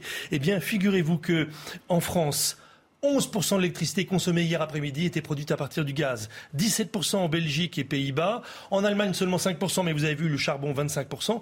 Et puis en Angleterre, qui n'est pas membre de l'Union européenne, puisqu'il y a eu le Brexit, mm. c'est 36%, mais l'Angleterre est reliée au réseau électrique européen, donc est solidaire de notre effondrement potentiel du système électrique. Et puis d'autres pays comme l'Espagne ou l'Italie. L'Italie, c'est 38%, l'Espagne, 36%. Et d'ailleurs, l'Espagne a déjà dit hier soir, non, moi, pas question, je ne baisserai pas ma consommation de 15%. Ce problème ne me concerne pas. il va falloir quand même. C'est les États, hein, c'est pas c'est pas simplement les, consommateurs. Hein. c'est, très important de, le rappeler. Donc tout le monde va devoir quand même faire des économies. Mais, pour les consommateurs, ça, semble dingue parce qu'on dit toujours non mais faites attention, enlevez votre box, enlevez votre votre chargeur, etc. Ah, c'est fou parce que c'est exactement ce qu'a dit le gouvernement hier. Et en même temps, on vous dit achetez des voitures électriques. Mais si, si on était une incohérence près, non, non, hier le gouvernement a dit oh, il va falloir faire des petits efforts, ce ne sera pas contraignant, il va falloir effectivement débrancher la multiprise. Vous n'êtes pas d'accord C'est moi. Pardon, mais, c'est vrai. vous avez... Je me permets deux choses. non, mais je permets deux choses. Bah, dites-le alors d'autant plus, vous avez raison. Il y a deux choses. C'est d'une, il faut être sur de la sobriété énergétique pour le pouvoir d'achat et le porte-monnaie des Français, mais également pour nos ambitions en termes de lutte et de réchauffement climatique. Et bien évidemment, sur ce deuxième aspect, on est d'accord, il faut qu'on en finisse avec notre dépendance aux énergies fossiles d'accord qu'on nous dit acheter des voitures électriques en même temps. Il ne faut pas opposer les ambitions les unes aux autres. Il faut plutôt faire en sorte qu'elles avancent et qu'on soit cohérent et clair vis-à-vis des Français. Hier, on produisait 11% de l'électricité consommée en France était produite avec du gaz et on a apporté 15% de l'électricité à Sauf que l'enjeu, c'est pas de se larmoyer sur hier, mais d'avancer mhm. pour demain. Allez, on avance pour demain. Nous, on avance dans cette matinale. Merci beaucoup euh, à, toutes les deux d'avoir participé à ce face-à-face. Dans un instant, ben, on va revenir sur, la question des prisons. Et vous entendrez le témoignage dont, je vous parlais il y, a, il y, a, un instant de ce maire qui ne veut pas voir une prison dans sa petite commune.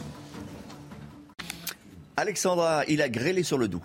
Oui, de la grêle, notamment euh, sur le Haut-Doubs, avec donc des images impressionnantes. On vous l'avait dit, un temps instable s'est donc mis en place hier après-midi, mais également hier soir entre le Doubs et la Lorraine et l'Alsace, avec euh, localement euh, quelques orages. Et puis regardez cette grêle assez impressionnante dans certaines villes. Les dégâts sont considérables. Alors la bonne nouvelle aujourd'hui, c'est qu'on n'aura pas d'orage. La mauvaise, c'est que la canicule se poursuit, notamment sur le sud-est, avec, vous le voyez, une vigilance orange qui concerne 14 départements, les Bouches-du-Rhône, les Alpes-Maritimes, les Alpes ou encore le Rhône avec donc des températures qui vont localement avoisiner ou dépasser les 35 à 37 degrés. La canicule qui donc se poursuit dans le sud-est. Alors au programme ce matin, un temps assez nuageux sur les régions du nord avec localement un petit peu de brouillard entre la Bretagne et le nord. Plus vous irez vers le sud, plus vous aurez du soleil avec néanmoins le retour du Mistral. C'est pas forcément de bon augure avec le risque d'incendie qui reste donc particulièrement élevé aujourd'hui. Et puis dans l'après-midi, de plus en plus de soleil, maintien du vent Méditerranée, le tout dans des températures plutôt douces ce matin avec 19 degrés pour Paris ou encore pour Toulouse, déjà 26 degrés à Nice et dans l'après-midi, les températures vont de nouveau s'envoler autour du golfe du Lion, 36 degrés à Perpignan ou encore à Carcassonne et en allant vers les régions méridionales avec 36 degrés cet après-midi à Marseille ou encore 34-35 degrés pour la Corse. La suite du programme, vendredi, quelques orages sur le nord avant du grand beau temps samedi et dimanche. Il fera beau mais il fera également très chaud avec le retour d'un temps vraiment très très chaud dans le sud, mais également sur le nord entre dimanche et lundi. 7h30 sur, euh, sur CNews. Dès le début de ce journal, vous entendrez le témoignage de ce maire de Seine-et-Marne. Sur sa commune, il est prévu une prison. Et lui n'en veut pas. Un témoignage qui arrive au moment où le gouvernement annonce 15 000 places supplémentaires. Notre sondage CNews indique que 86% des Français veulent plus de prisons. Emmanuel Macron au chevet des pompiers des victimes des incendies géants en Gironde. Plus de 20 800 hectares de forêt sont partis en fumée. Il faut replanter, mais différemment, a indiqué le chef de l'État. Comment le faire? Est-ce que les élus sont d'accord? On posera la question dans un instant au président du conseil départemental de Gironde, Jean-Luc Glaise. Il sera en direct avec nous. Et puis nous vous raconterons cette nouvelle affaire de policiers agressés près de Dijon alors qu'ils tentaient d'interpeller un voleur de scooter qui était armé. Les prisons en France et notre sondage CNews que l'on vous dévoile ce matin en exclusivité. Et près de 9 Français sur 10 sont pour la construction de nouvelles prisons en France, 86% euh, exactement. Alors si une grande majorité de Français sont pour la construction de nouvelles prisons, certains maires n'en veulent pas dans leur commune. Illustration à Crisnois en Seine-et-Marne avec Quentin Cribel. C'est ici, à Crisnois en Seine-et-Marne, en plein milieu de 20 hectares de terres agricoles, qu'une prison pourrait voir le jour d'ici 2027. Inconcevable pour le maire de la commune qui critique le choix de cet emplacement alors que d'autres terrains non cultivables étaient disponibles. La consommation de terres agricoles alors qu'on a des friches existantes dans la région, c'est vrai que c'est tout à fait dommage. On a un projet de zéro artificialisation à, plusieurs échéances qui ont été données. On en parle beaucoup et puis en parallèle, euh, c'est pas ce qu'on fait sur le terrain. Mais l'argument écologique n'est pas le seul des opposants au projet car avec 1000 places créées dans la prison et près de 300 postes de surveillants pénitentiaires, la population de ce village de 600 habitants pourrait tripler avec son lot de désagréments. La proximité immédiate des habitations, puisque vous avez un certain nombre de prisons qui se construisent aujourd'hui à une distance minimum d'un kilomètre ou qui sont dans des tissus urbains denses pour les anciennes. Là, on est sur des terres agricoles avec un bruit qui peut se propager très facilement et donc sous les fenêtres des habitants, à 200, 250 mètres. 96% des habitants du village se sont prononcés contre l'installation de la prison l'année dernière, un vote sans effet juridique mais qui pourrait influencer le scrutin officiel en octobre. 52 élus de l'intercommunalité donneront alors leur avis sur le projet. Le point à présent sur les incendies en, Gironde. Pour le deuxième jour consécutif, la progression euh, de ces incendies est limitée, Chana. Les deux feux ne présentent plus de front de flammes. Au total, 20 800 hectares ont été détruits, 7 000 à la Teste de Bûche et 13 800 à Landiras. 2 000 pompiers sont toujours mobilisés pour tenter euh, de fixer euh, ces feux, ainsi que d'importants moyens aériens, 6 Canadair et 2 Dash. Nous étions, Michel Chevelet, tout à l'heure avec le maire de, Landiras en direct. Il nous disait, ça va être long, c'est pas terminé, hein. on va continuer à arroser. Il faut continuer. Quand fixé, ça ne veut pas dire que le feu, le, feu ne progresse plus. Hmm. Bon, c'est ça. Mais il y, a toujours des, bras zéros passés là. Il faut continuer à éteindre, à surveiller. Hein. Et vous avez vu ces, images aériennes, peut-être qu'on peut, qu'on peut les revoir, de, ce feu. C'est impressionnant. Euh, tous ces arbres, ces pins qui sont absolument calcinés, qui ont, parfois éclaté. Regardez, ça c'est la, la thèse de bûche vue du, euh, vue du ciel. Les images qui nous parviennent du SDIS 33. c'est... Euh, complètement inimaginable. Oui, oui, non, mais et, vous savez que le grand problème de, la Thèse, c'était une forêt qui n'était pas entretenue. Hein. Hmm. Vigilance maximale également en Provence. Le Mistral s'est levé pour plusieurs jours. Et les sapeurs-pompiers sont prêts mais redoutent des sinistres importants. Reportage auprès des soldats du feu signé Stéphanie Rouquier. Alerte maximale dans toutes les casernes de Provence. Ici, à Aix-la-Chevalière, plus de 60 sapeurs-pompiers sont prêts à intervenir en moins de 7 minutes sur tout départ de feu. On reste prépositionné, prêt à partir en intervention. Euh, là, il faut juste savoir que euh, d'habitude, on est sur le terrain, donc on se déplace directement sur le terrain. Mais avec des journées caniculaires comme celles qu'on a aujourd'hui, on privilégie de laisser les, gens en caserne où euh, ils peuvent bah, se rafraîchir dans des salles climatisées. Jusqu'à dimanche prochain, le Mistral fait son retour dans la région. Alors, avec la canicule et la sécheresse avancée, la situation peut rapidement dégénérer. On s'aperçoit que même avec un vent de sud, avec des hygrométries, c'est-à-dire de l'humidité dans l'air assez haut, euh, finalement on a, euh, on a des reprises de feu qui sont conséquentes euh, et avec une virulence extrême de suite. Donc c'est ce, qui, ce qui nous pénalise d'entrée de jeu. On ne joue pas à armes égales d'entrée de jeu. Pour limiter les risques d'incendie et protéger les visiteurs, les 25 massifs forestiers des Bouches du Rhône sont fermés jusqu'à lundi prochain. Un policier passé à tabac, sauvagement agressé pendant une interpellation. Ça s'est passé dans la nuit de lundi à mardi à Talent, près de Dijon. Alors, tout a commencé le 14 juillet dernier quand un homme s'est fait voler violemment son scooter. Quelques jours plus tard, deux policiers de la BAC retrouvent le deux roues et son voleur présumé. Mais au moment de l'interpellation, euh, tout dérapiel Benamou. Ce policier au visage tuméfié a été passé à tabac à Talent, près de Dijon.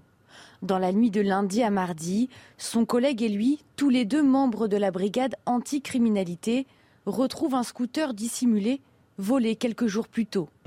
Ils décident alors de surveiller le deux roues à distance lorsqu'un homme s'approche pour le récupérer, puis tente de prendre la fuite lorsqu'il remarque les forces de l'ordre.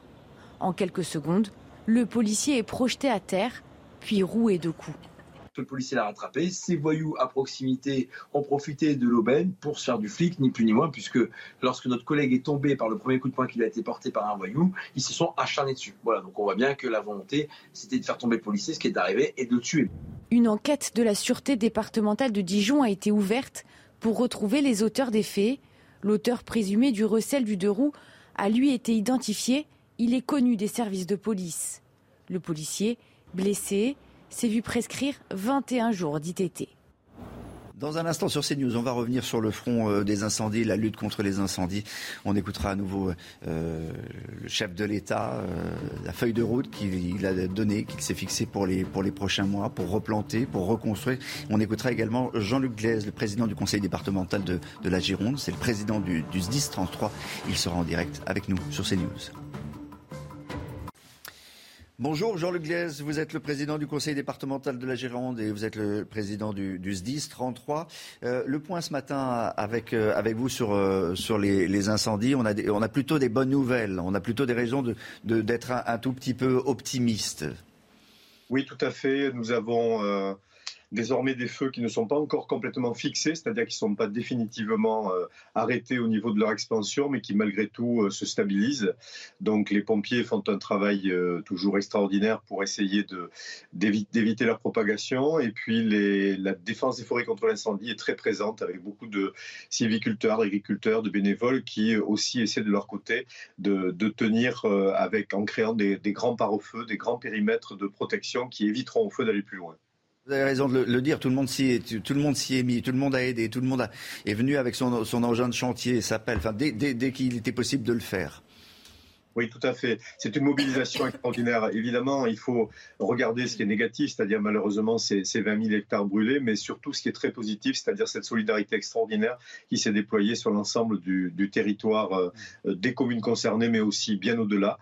Et donc la mobilisation a été fabuleuse. Les élus, les maires sont d'un courage extraordinaire parce qu'ils sont véritablement euh, soumis au quotidien à la pression euh, depuis depuis huit jours désormais. Mais la mobilisation s'est créée avec vous m'entendez toujours? On vous entend. On vous voit plus, mais on vous entend. Oui, vous allez me revoir, c'est parce qu'un appel arrive sur mon téléphone. Euh, donc la, mobilisation est vraiment extraordinaire et euh, donc les, agriculteurs, les sylviculteurs, les forestiers, puis même tout, simplement des bénévoles qui accueillent aujourd'hui dans les salles des fêtes, qui livrent de l'alimentation, qui font le maximum pour tout simplement pour retrouver des conditions de vie à peu près normales. Emmanuel Macron visite à la tête de bûche euh, au chevet des pompiers des propriétaires de, camping hier, propriétaires qui avaient tout perdu, qui étaient pour, pour certains effondrés. Regardez cette séquence. Bonjour madame. Bonjour. Elle a l'air vos yeux, ça fait partie. Voilà les campings. Eux, ils ont, ils ont disparu. Ils ont tous disparu. vraiment, vraiment, on a tout perdu. Voilà. Que les propriétaires des campings, vraiment. C'est un drame. Voilà, c'est un drame, on a tout perdu, mais a prévenu le chef de l'État, on ne va pas refaire ce qui a été fait. On ne peut pas refaire ce qui a été fait. Il faut être responsable. C'est un peu le, message. On, doit laisser, pour, par exemple, les, forêts, euh, de quoi euh, faire intervenir euh, les, pompiers. Quand on fait des campings, il faut, repenser la manière de, faire des campings. Est-ce que vous êtes pour cette feuille de route, au fond? Écoutez, vous savez, les générations qui nous ont précédés ont tiré enseignement de ce qu'était cette forêt. Dans les Landes de Gascogne, par exemple, les maisons sont situées dans ce qu'on appelle des aériales, qui sont des clairières euh, qui sont plantées de feuillus et qui permettent de réaliser un écran, une protection par rapport aux incendies. Or, depuis un certain nombre d'années, il y a eu des constructions qui ont été réalisées qui sont en lisière de la forêt. Parfois, la forêt pénètre même au milieu des constructions. Et donc, bien évidemment, lorsque, comme la forêt usagère de la Teste, il n'y a pas d'accessibilité possible suffisante pour les sapeurs-pompiers, on arrive au résultat que nous avons aujourd'hui, c'est-à-dire un incendie euh, qui a à peu près embrasé toute cette forêt et qui s'est rapproché jusqu'à lécher les maisons. Il faut donc éviter de mettre en danger les personnes et je pense qu'il faudra qu'en termes d'urbanisme, les choses soient mieux réfléchies. D'abord, il y a des élus qui veulent reconstruire euh, exactement à, l'identique. Et puis tout à l'heure, on était en direct avec le, maire de, Landiras qui nous disait mais euh, nous, on veut bien, mais ce sont des propriétés privées. Il faut convaincre les, propriétaires, et ça, c'est loin d'être fait. Oui, mais par contre, il existe des règles d'urbanisme aujourd'hui qui, euh, existent dans notre pays. Il y a aujourd'hui tout ce qui est les plans locaux d'urbanisme qui sont souvent retravaillés par les communes ou les communautés de communes. Et c'est le moment certainement de fixer les règles de façon peut-être un peu plus stricte. Vous, avez raison, Jean-Luc Glaise, mais, mais, pardon, si, vous nettoyez pas votre forêt, si vous ne faites pas, vous risquez quoi? 135 euros d'amende, comme pour le masque, et à l'air, et après? Oui, tout à fait. Alors, est-ce qu'il y a, il y a la sanction d'un côté, puis il y a aussi la prévention Je pense que ces, ces incendies vont permettre aussi à un certain nombre de personnes de prendre conscience, d'abord, de la vulnérabilité de cette forêt, de sa fragilité, mais aussi des dangers qu'elle peut représenter. Quand il faut euh, débroussailler 50 mètres autour de sa maison, c'est à la fois pour évidemment protéger la forêt, mais c'est aussi pour se protéger soi-même. Donc, je pense qu'il va falloir être plus strict, sans doute, dans l'application de ces règles, pour faire en sorte que nous n'arrivions pas à des situations au cours desquelles nous pourrions perdre des vies humaines. Ça n'a pas été le cas grâce au pompiers, mais ça a quand même été très très juste à certains moments. Il faut absolument éviter ce genre de situation. Je, rappelle que vous êtes le président du, du, SDIS 33. Il faut saluer le, travail extraordinaire, c'est vrai, des, pompiers. Euh, mais il faut aussi euh, remarquer que l'appui aérien n'est pas arrivé tout de suite. Oui, il n'est pas arrivé tout de suite parce que tout simplement, nous n'avons pas de moyens aériens dans le massif des Landes de Gascogne, alors que nous sommes le plus grand massif de résineux d'Europe, hautement inflammable.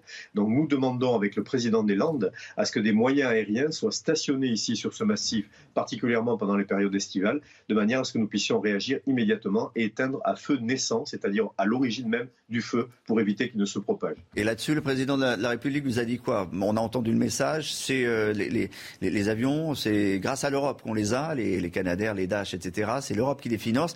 Mais euh, sur le déplacement euh, de, machines euh, un peu partout dans le territoire, et en particulier chez vous, il vous a dit quoi hier, le président? D'abord, il a dit deux choses. Il a dit d'une part que la flotte aujourd'hui aérienne en matière de défense incendie n'est pas pour l'instant suffisante et qu'il faudrait qu'elle soit améliorée. Donc ça, c'est déjà le premier point que nous souhaitions entendre parce que nous sommes convaincus, nous, de cela. La seconde, c'est qu'il propose que dans l'immédiat, deux hélicoptères lourds puissent être réquisitionnés pour être placés euh, sur les endroits en France qui pourraient être sujets à danger et notamment le massif des Landes de Gascogne, c'est déjà une première réponse d'urgence, mais il faudra travailler, aller plus loin. Refabriquer des Canadaires prendra du temps, mais il faut impérativement entrer dans cette lutte-là au niveau européen. Ah, c'est très important, c'est le message que vous lancez ce matin sur CNews. Merci beaucoup Jean-Luc Glaise d'avoir été en direct euh, avec nous, euh, président du conseil départemental de la Gironde. 7h48, on est un tout petit peu en retard. Le rappel des titres, Chana Lousteau.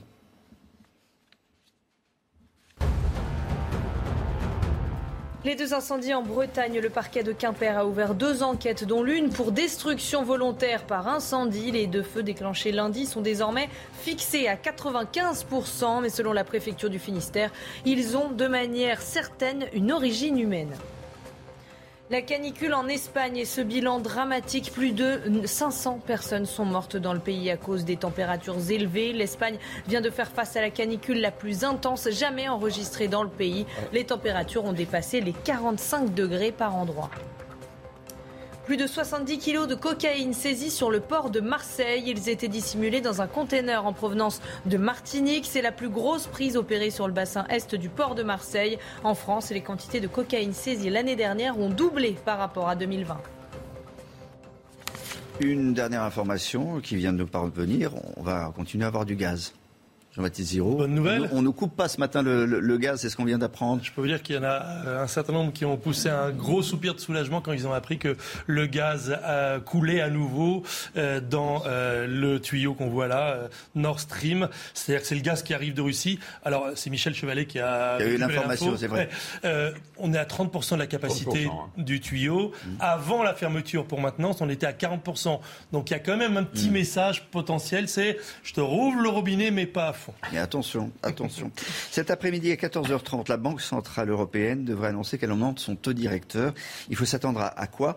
Et euh, ça sert à quoi un taux directeur? Ben D'abord, le taux directeur, effectivement, c'est le taux de référence à partir duquel tous les autres taux d'intérêt sont calculés. Par exemple, celui de votre emprunt pour acheter une voiture, ou bien euh, celui qui sert à calculer votre euh, prix immobilier, votre découvert aussi, mm. et aussi la rémunération des produits d'épargne. C'est en fait l'alpha et l'oméga du loyer de l'argent. Or, aujourd'hui, eh bien, on vit depuis déjà un certain nombre d'années, en fait, une véritable aberration économique, puisque ce taux directeur en Europe est fixé à moins 0,5%. Alors ça veut dire quoi, moins 0,5% Quand la banque emprunte 10 euros ou 10 mmh. milliards, mais je le dis avec 10 euros, c'est plus simple, quand elle emprunte 10 euros à la Banque Centrale Européenne, eh bien elle rend 9,5 euros après. Donc on vous donne de l'argent pour l'emprunter, c'est totalement Et euh, on va donc casser ce mécanisme qui a permis euh, de relancer l'économie après la crise des, des subprimes et aussi après la pandémie du, du Covid. C'est ça semble un tout petit peu dangereux ou hasardeux. Oui, mais euh, l'argent gratuit illimité, parce que c'est ça que ça permettait de prêter de l'argent en en donnant en plus pour le mm. prêter. Euh, l'argent gratuit illimité aussi, c'est dangereux. Et l'argent gratuit illimité, c'est la cause de l'inflation que nous connaissons aujourd'hui, à cause de la création monétaire, qui dit énormément d'argent qui est distribué gratuitement, dit un argent qui va se loger, par exemple, dans les actifs comme l'immobilier. C'est pas un hasard si le prix de l'immobilier a littéralement explosé euh, au cours des 20 dernières années. C'est à cause de cette création monétaire. Et donc, effectivement, il va falloir fermer le robinet de l'argent. Oui, et euh, il y a des impacts, hein. il y a des conséquences pour, pour nous, pour les entreprises, évidemment. Comme je vous l'ai dit, effectivement, si le taux directeur augmente, alors on parle d'une augmentation, il y a encore quelques jours, on parlait d'une augmentation de 0,25%, c'est-à-dire qu'on serait resté en territoire de taux d'intérêt négatif à moins 0,25%.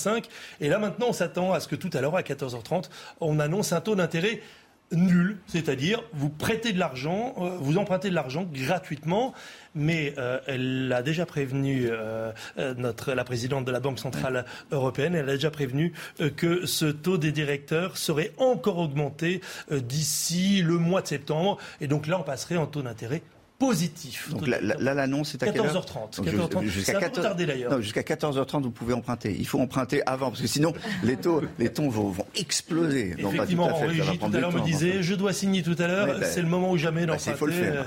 il faut faire. Dans un instant, on va retrouver l'édito de, de, Michel Taub. On va revenir sur, sur euh, les propos d'Emmanuel Macron euh, et sa philosophie, sa feuille de route pour euh, replanter et rebâtir la maison et surtout la forêt qui a brûlé. Emmanuel Macron a, passé plus de deux heures hier, vous le savez, au chevet des pompiers, des propriétaires de, camping qui ont tout perdu. On va écouter euh, ce qu'a dit le, chef de l'État. La philosophie dans le futur, la feuille de route. Il faudra replanter, il faudra rebâtir, mais attention, les règles vont un tout petit peu changer dans le monde de demain. Il faut construire le jour d'après. Donc on va évidemment tout de suite lancer les travaux. C'est pas une chose facile. Pourquoi? Parce que d'abord, on sait les faiblesses qu'il y avait dans cette forêt. Non, mais en termes de gestion, de... et donc il faut qu'on rebâtisse, en espèce qu'on ressème, qu'on fasse repousser, mais avec des règles différentes et des règles de prévention. Donc ça, ça va être notre boulot. Et tout le monde va s'y mettre. Et on va en faire un, grand chantier national aussi, avec l'ONF, avec tous les acteurs locaux, pour replanter. Voilà, il faut rebâtir, il faut replanter avec de, nouvelles règles. Euh, vous avez écouté, euh, Michel Taubin, attentivement le chef de l'État. Est-ce qu'il vous a convaincu? Oui, mais en même temps, euh, les paroles sont-elles suffisantes? Le président de la République vient de citer l'ONF, Office national des forêts. C'est une des administrations françaises qui sont le plus en lambeaux, euh, qui a vu ses personnels diminuer de moitié en 20 ans. Euh, on annonce encore 500 suppressions d'emplois dans les cinq ans qui viennent, alors qu'il avait dit à la Convention citoyenne qui lui avait demandé de donner plus de moyens à l'ONF de le faire, il avait dit oui, banco. Et c'est un peu le contraire qui se prépare. Donc effectivement, je pense qu'il faut euh, tirer de ce drame euh, mm. les enseignements, et notamment l'enseignement, un des enseignements principaux, c'est peut-être que nos forêts, il faut peut-être mieux s'en occuper, il faut peut-être mieux les organiser, mieux les, les, structurer, et ça passe notamment par cette administration de l'Office national des, forêts qu'il faut, à, laquelle il faut donner plus de moyens. Après, il y a, il y a, aussi l'enjeu de l'organisation euh, des moyens moyens de sécurité civile dans l'ensemble du territoire. Vous interviewez il y a quelques minutes le président du SDIS 33, président du département de, Gironde. Bah, le président des, SDIS de, France, euh, Olivier Richefou, qui est le président de la Mayenne, demandait le 14 juillet, un peu comme par anticipation, à ce qu'on crée un secrétariat d'État à la prévention civile. Et c'est vrai que peut-être qu'il faut tout réorganiser et tenir compte du fait que la géographie des incendies aujourd'hui, elle n'est pas que dans le sud-est de la France, elle est également dans le sud-ouest, mais elle est également en Bretagne. On a vu des incendies même dans le Pas-de-Calais. Et donc, il faut certainement une réorganisation territoriale des moyens euh, d'intervention rapide pour pouvoir justement davantage sur les prochains incendies. Une sorte de ministère des, alertes euh, naturelles et pour, pour, euh, avoir aussi des, retours d'expérience et, et, effectivement faire changer les choses. Il y a un ministère de la mer, pas un ministère de la forêt. Et pourquoi pas un ministère de la forêt? 31% de notre territoire national est composé de forêts. C'est un bien national, c'est un patrimoine national. Je ne suis pas certain que les Français en aient totalement conscience. Peut-être que c'est le moment pour les, nos politiques d'en prendre la mesure et, de se donner les moyens de la protéger. Et la forêt, c'est pas inutile. Hein. La ah forêt, c'est un actif. Le rendement moyen d'une forêt, c'est 3-4%. Donc quand on plante, derrière, on vend le bois et on l'exploite. Et ça tombe bien, on manque de bois. Dans un instant, la suite euh, de votre matinale euh, CNews, la météo d'Alexandra Blanc. Et puis, un rendez-vous tout à l'heure à 8h15. L'invité de la matinale sera Robert Ménard, le maire de, de Béziers. Il répondra aux questions de Florian Tardif. Ravi de vous retrouver avec une belle journée en perspective, même si les nuages étaient assez nombreux ce matin euh, sur les régions du Nord. On va retrouver un temps calme, sec et ensoleillé. Pas d'orage prévu pour cette journée de jeudi. Alors cet après-midi, on aura seulement quelques petits nuages sur les régions du Nord. Alors un temps un petit peu plus nuageux, un petit peu plus brumeux entre les Hauts-de-France, la Lorraine ou encore l'Alsace. Mais plus vous irez vers le sud ou encore sur l'ouest, plus vous aurez du soleil. Attention néanmoins, retour du Mistral en Méditerranée et donc conséquence, le risque d'incendie restera particulièrement élevé aujourd'hui. Côté température, eh bien, ça reste caniculaire sur le sud-est avec 35 degrés en moyenne, 35-36 degrés euh, pour Marseille, 34 degrés à Grenoble, 35 degrés également euh, pour Ajaccio et puis la chaleur qui se maintient également autour du golfe du Lion sur le Languedoc-Roussillon avec en moyenne 35 à 36 degrés entre Montpellier et euh, Carcassonne. On retrouvera les températures plus respirables sur le nord-ouest, 23 degrés en moyenne pour la Bretagne encore 25 degrés à La Rochelle. Demain, attention, retour de quelques orages sur les régions du nord. On retrouvera également du vent euh, sur la Bretagne. Côté température, eh bien, ça va rester estival au nord comme au sud avec une moyenne de 28 degrés sur le nord et de 32 degrés dans le sud avant un week-end qui s'annonce de nouveau très chaud puisque dimanche, les températures vont de nouveau remonter, notamment sur les régions du nord. Il est 8h sur CNews. Bienvenue si vous nous rejoignez. Dès le début du journal, nous ferons le point sur le front des incendies en Gironde. Moins chaud, moins de vent cette nuit. Les feux n'étaient toujours pas maîtrisés, mais ils ne progressent plus. 2000 sapeurs-pompiers sont mobilisés. Nous retrouverons avec eux sur place Clémence Barbier et Antoine Durand qui nous attendent. Les Français veulent plus de prisons à une très large majorité. Nous vous dévoilerons ce sondage exclusif pour CNews au moment où Emmanuel Macron souhaite la construction de 15 000 places supplémentaires. Gérald Darmanin engage de nouveaux policiers en vue des Jeux Olympiques. 500 supplémentaires d'ici deux ans. Le ministre de l'Intérieur s'engage à ajouter de nombreuses caméras de surveillance dans la capitale. Objectif, lutter comme jamais contre la délinquance. Et pour le deuxième jour consécutif, la progression des incendies en Gironde est limitée. Les deux feux ne présentent plus de front de, flammes. Au total, 20 800 hectares ont été détruits, 7 000 à Teste de Bûche et 13 800 à Landiras. Vous voyez ici les, images, Michel Chevalet, de, euh, aériennes de, de, la tuche qui sont impressionnantes. On les de satellite. J'ai vu sur les, images, les photos satellites, on voit très bien l'ampleur. C'est noir, c'est terrible c'est abominable, c'est un, paysage de, désolation. il va falloir penser la, suite et, dès qu'on pourra, parce que c'est pas terminé. Il y a deux figure, soit on laisse la nature refaire, et, mm. la, forêt va se régénérer parce que les pommes de pin résistent bien à la chaleur, soit c'est la main de l'homme, donc il va falloir tout déblayer, tout nettoyer le terrain, replanter, et ça, ça prendra 30 ans. Clémence, vous êtes à la thèse de bûche, Clémence Barbier à la thèse de bûche. Euh, l'objectif, euh, c'est évidemment de continuer à maîtriser ce, feu. Euh, quelle, est, euh, quelle est la situation ce matin? Eh bien, Olivier, ce matin, la situation est plutôt euh, favorable. Hein. Euh, comme hier, le feu ne progresse plus. Les pompiers sont plus apaisés et même souriants. On l'a senti hier. Hein. Nous étions avec eux une bonne partie euh, de la journée. Ils nous ont expliqué leur travail harassant pour tenter de contenir les flammes, car vous pouvez le voir, la forêt entoure la ville de la Teste de Bûche. Le feu donc ne se propage plus. On ne sent d'ailleurs plus non plus cette odeur de brûlé hein, qui persistait depuis plusieurs jours. Et côté ciel, la situation s'améliore euh, également. 29 euh, degrés sont euh, attendus, c'est 10 degrés de moins qu'en début de semaine. Vous pouvez aussi également le voir sur les images. Hein. Il n'y a pas de vent, les arbres ne bougent pas, mais la vigilance reste tout de même de mise car les risques de reprise et de feu de, et de, et de reprise de feu pardon, persistent à la teste de bûche Clémence euh, Barbier. Merci beaucoup avec Antoine Durand pour euh, les, images. Emmanuel Macron qui promet l'achat d'avions supplémentaires pour lutter contre les incendies. Il l'a dit hier lors de son déplacement en Gironde. Mais attention, ce n'est pas la France qui achète ces, avions, ces Canadair, c'est l'Europe. Écoutez. On a 12 Canadair aujourd'hui. En permanence, il y en a 10 à 11 qui sont utilisés. C'est inédit pour avoir d'autres flottes aériennes dans d'autres secteurs on n'a jamais cette capacité en permanence à les utiliser. Pourquoi? Parce qu'ils se reposent la nuit, les mécanos travaillent de nuit. Et sur nos bases à on a un travail en permanence. Est-ce qu'il faut en, avoir davantage? La, la, réponse est de manière à peu près sûre, oui. Ça pose deux choses. Un, c'est une réflexion européenne. L'Europe paye 100% de nos moyens euh, actuels. Hein. Voilà, Michel Chevalet, 12 Canadair, 10 à 11 utilisés en permanence. Non mais attendez, 12 Canadair qui existent, enfin ils ne volent pas tous, il y a des problèmes de maintenance. Oui.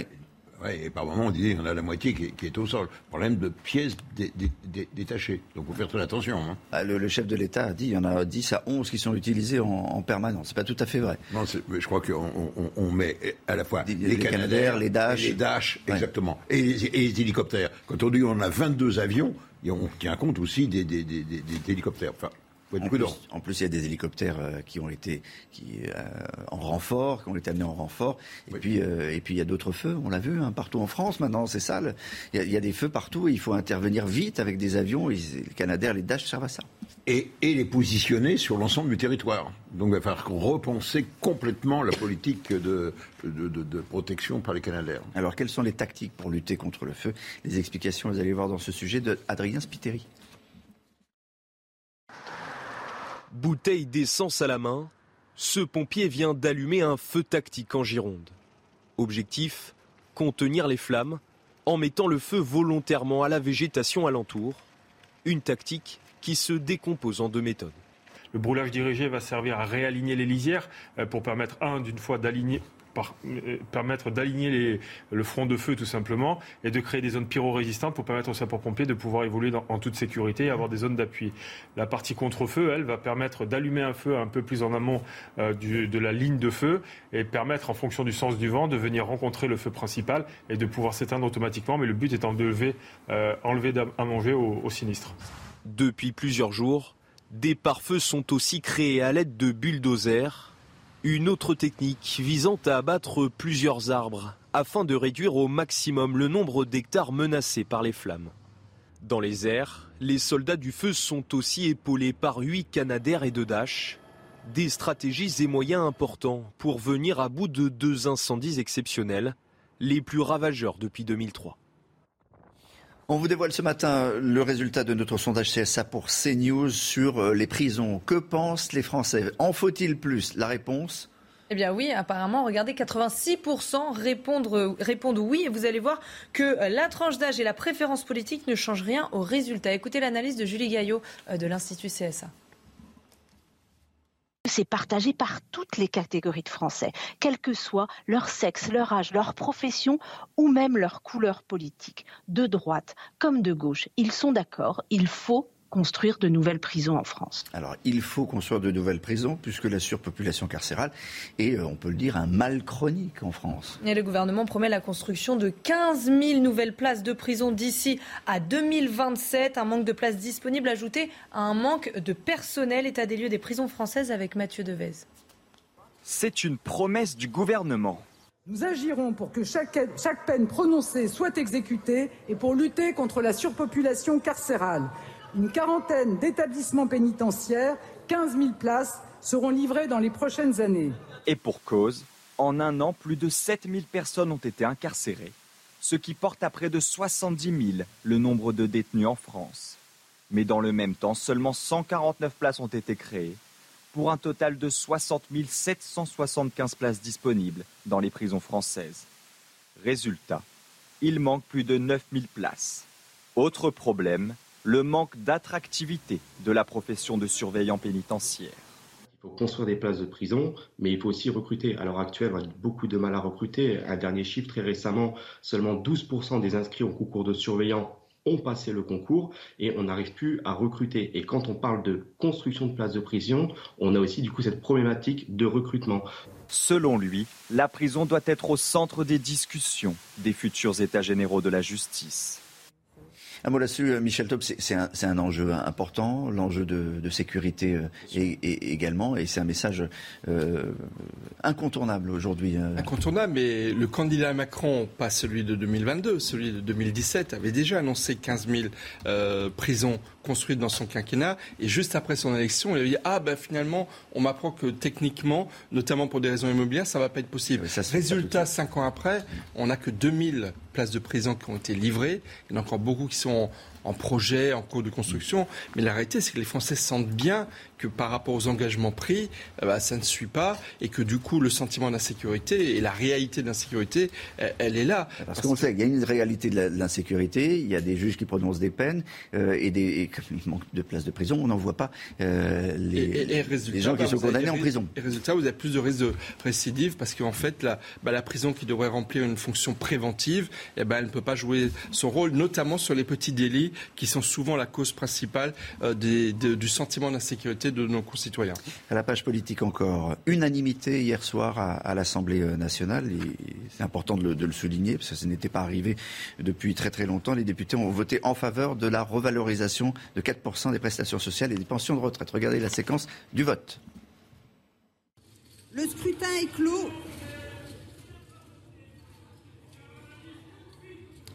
Voici le résultat du scrutin. Votant 401, exprimé 298, majorité 150, pour 296, contre 2. Il n'y a, que deux députés. Je crois que ce sont deux députés socialistes qui ont, voté contre. Jean-Baptiste Giraud. On ne sait pas pourquoi d'ailleurs. On, leur demandera. Qu'est-ce qu'on retient, de, qu'est-ce qu'on retient du, vote? Parce qu'il était très attendu. Encore une fois, ça concerne le pouvoir d'achat. 4%, euh, c'est bien. La revalorisation. 4% pour euh, donc euh, le RSA, l'allocation aux adultes handicapés, les bourses étudiantes sur critères sociaux, les retraites, tout ça est rétroactif. Ça démarrera au 1er juillet 2022, donc on le verra à la fin du mois sur les prestations que l'on reçoit. Mais le problème, c'est que 4% avec une inflation mesurée en France à la fin du mois de juin de 5,8%, une inflation estimée à fin septembre à 7%. Bah, malheureusement, c'est pas assez. Il manque 1, 2, 3% à l'appel. c'est ce que reprochaient d'ailleurs les, députés du Rassemblement national euh, et même ceux de la, NUPES au, gouvernement dans ce, dans ce, texte-là. Oui, alors en même temps. Euh, mais ils ont voté. voilà, ils ont, voté. ou ils se sont abstenus de, de voter pour certains, mais est-ce qu'ils vont prendre le risque de ne pas donner un petit peu plus de pouvoir d'achat aux Français. Je pense que le Rassemblement national a déjà quasiment annoncé qu'il allait voter ou laisser voter euh, euh, le projet de loi contre l'intégralité du projet de loi. Ils seront face à leurs responsabilités. Rappelons qu'une augmentation de 4% de toutes ces allocations, pensions de retraite ou autres, on parle immédiatement de milliards et de milliards d'euros d'engagement de dépenses supplémentaires pour le gouvernement pour cette année pour les années suivantes. Ce n'est pas une prime ponctuelle, c'est une augmentation durable. Et l'inflation va continuer à galoper. Il y a, le sujet de, euh, du, du, gasoil aussi. L'essence, L'essence. Euh, on envisage. Est-ce qu'on va avoir un compromis ou non Le gouvernement est en train de discuter avec les députés LR pour essayer d'obtenir une majorité sans avoir à faire appel à LFI ou bien au Rassemblement national. On parle de baiser de la mort si le Rassemblement national vote hmm. seul euh, telle ou telle mesure du gouvernement. Et donc là, on parle peut-être d'une prime carburant, d'une ristourne qui pourrait aller jusqu'à 30 centimes à la rentrée, mais qui s'éteindrait progressivement euh, euh, jusqu'à Noël. Très bien, merci beaucoup euh, pour, ce, pour cet éclairage. Dans un instant, euh, restez bien avec nous sur, sur CNews. Vous avez rendez-vous avec euh, l'invité politique. Florian Tardif reçoit ce matin Robert Ménard, le maire de Béziers. Dans un instant, l'invité de la matinale, c'est Robert Ménard, le maire de Béziers, répond aux questions de Florian Tardif, juste après le rappel des titres de Chana Lousteau. La fusillade dans un bar à Chicha du 11e arrondissement de Paris. La garde à vue du suspect de 16 ans a été prolongée. Il est soupçonné d'avoir tiré lundi soir sur la terrasse de l'établissement, faisant un mort et plusieurs blessés. Le second suspect est toujours en fuite. Le ministère de l'Intérieur saisit la justice contre une application de rencontres musulmanes. L'application basée au Royaume-Uni propose de payer les amendes des femmes verbalisées en France pour port du burkini, pratique interdite par le Conseil d'État depuis le 21 juin dernier et passible d'une amende de 135 euros. Annoncer publiquement la prise en charge financière des amendes est interdit par la loi. Le plafond journalier des tickets restaurants pourrait passer de 19 euros à 25 euros. Bruno Le Maire, ministre de l'économie, ne l'exclut pas dans le cadre du projet de loi euh, pouvoir d'achat. C'est une information du Parisien. Ce plafond avait été abaissé de 38 à 19 euros le 1er juillet dernier. Florian, c'est à vous. Bonjour Robert Ménard, vous êtes maire de Béziers. Vous disiez il y a trois semaines que vous étiez prêt à discuter pour entrer au sein du gouvernement si la proposition vous était faite. Est-ce que le téléphone n'a pas sonné ou vous avez refusé?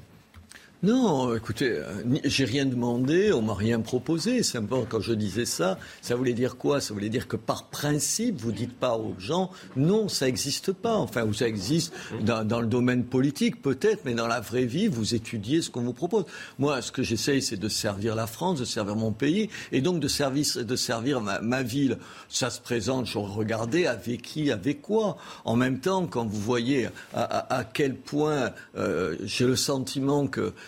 que personne n'a tiré vraiment les leçons de, euh, de, de, la législative, à savoir qu'il fallait peut-être refaire différemment de la politique et s'écouter. Monsieur, s'écouter, s'écouter. Hier, j'étais encore dans un plateau, sur un plateau de télévision où parce que la dame est socialiste et elle pense que je suis, je sais pas quoi, de la droite, de la droite, a priori, vous avez tort. C'est insupportable, c'est insupportable. Donc aujourd'hui, oui, euh, faire de la politique, mais essayer d'en faire différemment. C'est une occasion manquée, justement, pour Emmanuel Macron de ne pas avoir euh, tenté de créer un gouvernement d'union nationale Écoutez, je vais vous raconter quelque chose que j'ai vécu cette nuit, parce que mon épouse, qui est députée, ouais. rentrait tard. Vous avez vu, le débat a duré, On va en parler. A, a duré très, très, très longtemps sur l'allocation handicapée. Et elle est rentrée mortifiée. Elle me disait, voilà, ils ont tous voté quasiment à l'unanimité. Je crois qu'il y a une ou deux personnes mm -hmm. qui ont voté contre. Mais elle me dit, jamais jamais le gouvernement n'a discuté avec une partie des députés. En gros, vous avez compris, tout à droite et tout à gauche.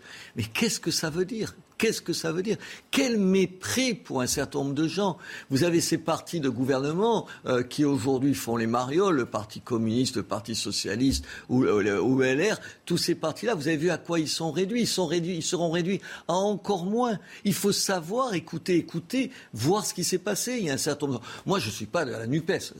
Dieu sait que je ne suis pas d'accord avec eux, mais je ne les considère pas comme des sous-députés. Il n'y a pas des sous-députés. Il faut entendre tout le monde. Et puis honnêtement, sur l'allocation handicapée, on n'aurait pas pu faire travailler tout le monde ensemble pour qu'il y ait le sentiment que tout le monde était écouté. Pourquoi ne pas faire ça? Donc aujourd'hui, vous déplorez l'attitude du gouvernement vis-à-vis -vis des députés, par exemple des députés de la NUPES ou des députés euh, du Rassemblement, du national. National euh, quand, quand M. Darmanin dit ce sont nos ennemis, monsieur, vous savez ce que c'est le terme ennemi? Vous avez des ennemis, vous, ici les ennemis, tu les as, oui, les ennemis, c'est M. Poutine qui menace, qui envahit un pays, qui est un pays ami de, et un pays européen. Mais on n'a pas d'ennemis. Moi, j'ai pas d'ennemis dans, dans, le champ politique. J'ai des désaccords gros, importants. Je peux m'engueuler avec des gens, mais j'ai pas d'ennemis. Non, j'ai l'impression qu'ils n'ont rien compris, rien entendu. Et, et Madame. Ils méprisent les oppositions, donc Madame... ils méprisent une partie de la population. Et oui, mais attendez. Comment se fait-il, comment se fait-il que euh, le Rassemblement national ou la France insoumise ait autant de députés? Ils en ont quand même un, paquet. C'est pas eux qui ont gagné les élections, il faut quand même les calmer les uns et les autres. Il faut rappeler aux uns et aux autres qu'ils ont perdu les élections. Mais enfin, ils ont eu beaucoup de députés. C'est parce qu'il y a tout un tas de gens, je le vois dans ma ville, monsieur, qui se sentent plus représentés par, par les partis de gouvernement. Alors vous pouvez trouver que c'est dangereux, vous avez le droit. Vous pouvez trouver que vous euh, être en désaccord total avec eux, oui, mais enfin vous respectez ces gens-là. Et l'idée, l'idée folle qui consiste à dire mais vous savez parce que la classe politique qu'est-ce qu'ils me répondent les gens? Ils vous disent euh, non attendez mais on respecte leurs électeurs mais on ne les respecte pas eux. Qu'est-ce que ça veut dire? Ça veut dire quoi Que les électeurs sont suffisamment stupides pour avoir été trompés par les, gens des Insoumis ou les gens du Rassemblement national. Non, ils votent chez moi, ils votent, alors peu euh, Insoumis, mais surtout euh, à droite de la droite, mais ils votent parce qu'ils y croient. Alors vous pouvez mm. ne pas y croire, mais il faut entendre ces gens-là. Le malaise, on se plaint toujours de, des taux d'abstention colossaux et tout, mais c'est parce que les gens ont le sentiment que la politique, elle se fait pas en les écoutant. Et c'est vrai qu'on les écoute pas assez parce qu'on n'écoute pas assez ceux qui les représentent. Moi, ils ne me plaisent pas tous ceux qui les représentent, mais je fais avec. Les députés, euh, je le disais tout à l'heure, doivent débuter l'examen du projet de loi de finances rectificative euh, aujourd'hui. Concrètement, j'ai regardé le prix de l'essence dans votre commune. Est aux alentours de 2 euros pour le gazole ainsi que pour le samplon. Euh, ce n'est pas soutenable aujourd'hui pour la population que vous disent vos administrés. Mais c'est très compliqué. Hier matin, je recevais, comme tous les mercredis, vous savez, des, des bitérois, des gens qui me demandent mhm. de me voir comme plein de mer le fond. Le monsieur, je le sais de tête parce que, évidemment, c'était hier, sinon j'aurais peut-être oublié, il touchait 997 euros par mois. Il, venait de, à la retraite. Là. Il, est retraité. depuis très très peu. Et il venait me voir, pas pour ça, ça déjà ça lui faisait pas beaucoup d'argent, parce que vous savez, son allocation logement avait baissé. Il n'avait plus que 67 euros d'allocation logement. Vous vivez, vous, avec 930 euros? Voilà, ça c'est le premier, le, premier point. Le deuxième point, c'est qu'en même temps, j'entends des promesses dont tout le monde sait que c'est parce qu'on est dans l'opposition qu'on les fait. Quand j'entends même les républicains parler du litre d'essence à 1,50€, sérieusement, ils l'auraient fait s'ils avaient été élus? Sérieusement.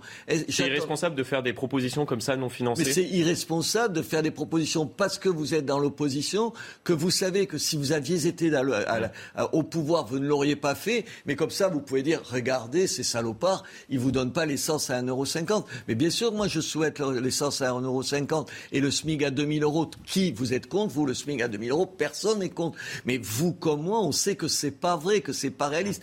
Mais vous entendez, alors en l'occurrence, euh, c'est c'est la France insoumise et la NUPES qui font des propositions dont ils savent pertinemment, pertinemment qu'elles sont intenables.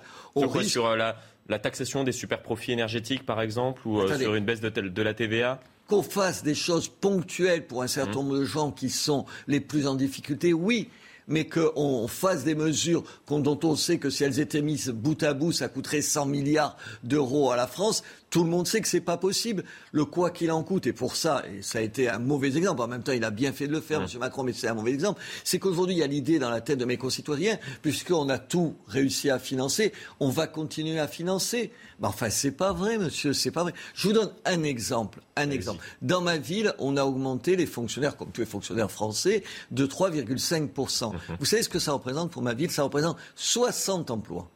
60 emplois. J'ai le choix. Qu'est-ce que j'ai comme choix? Soit baisser les investissements, c'est pareil en France. Soit baisser les investissements, soit augmenter les impôts, c'est pareil en France. Soit endetter la ville en se disant je la rembourserai demain.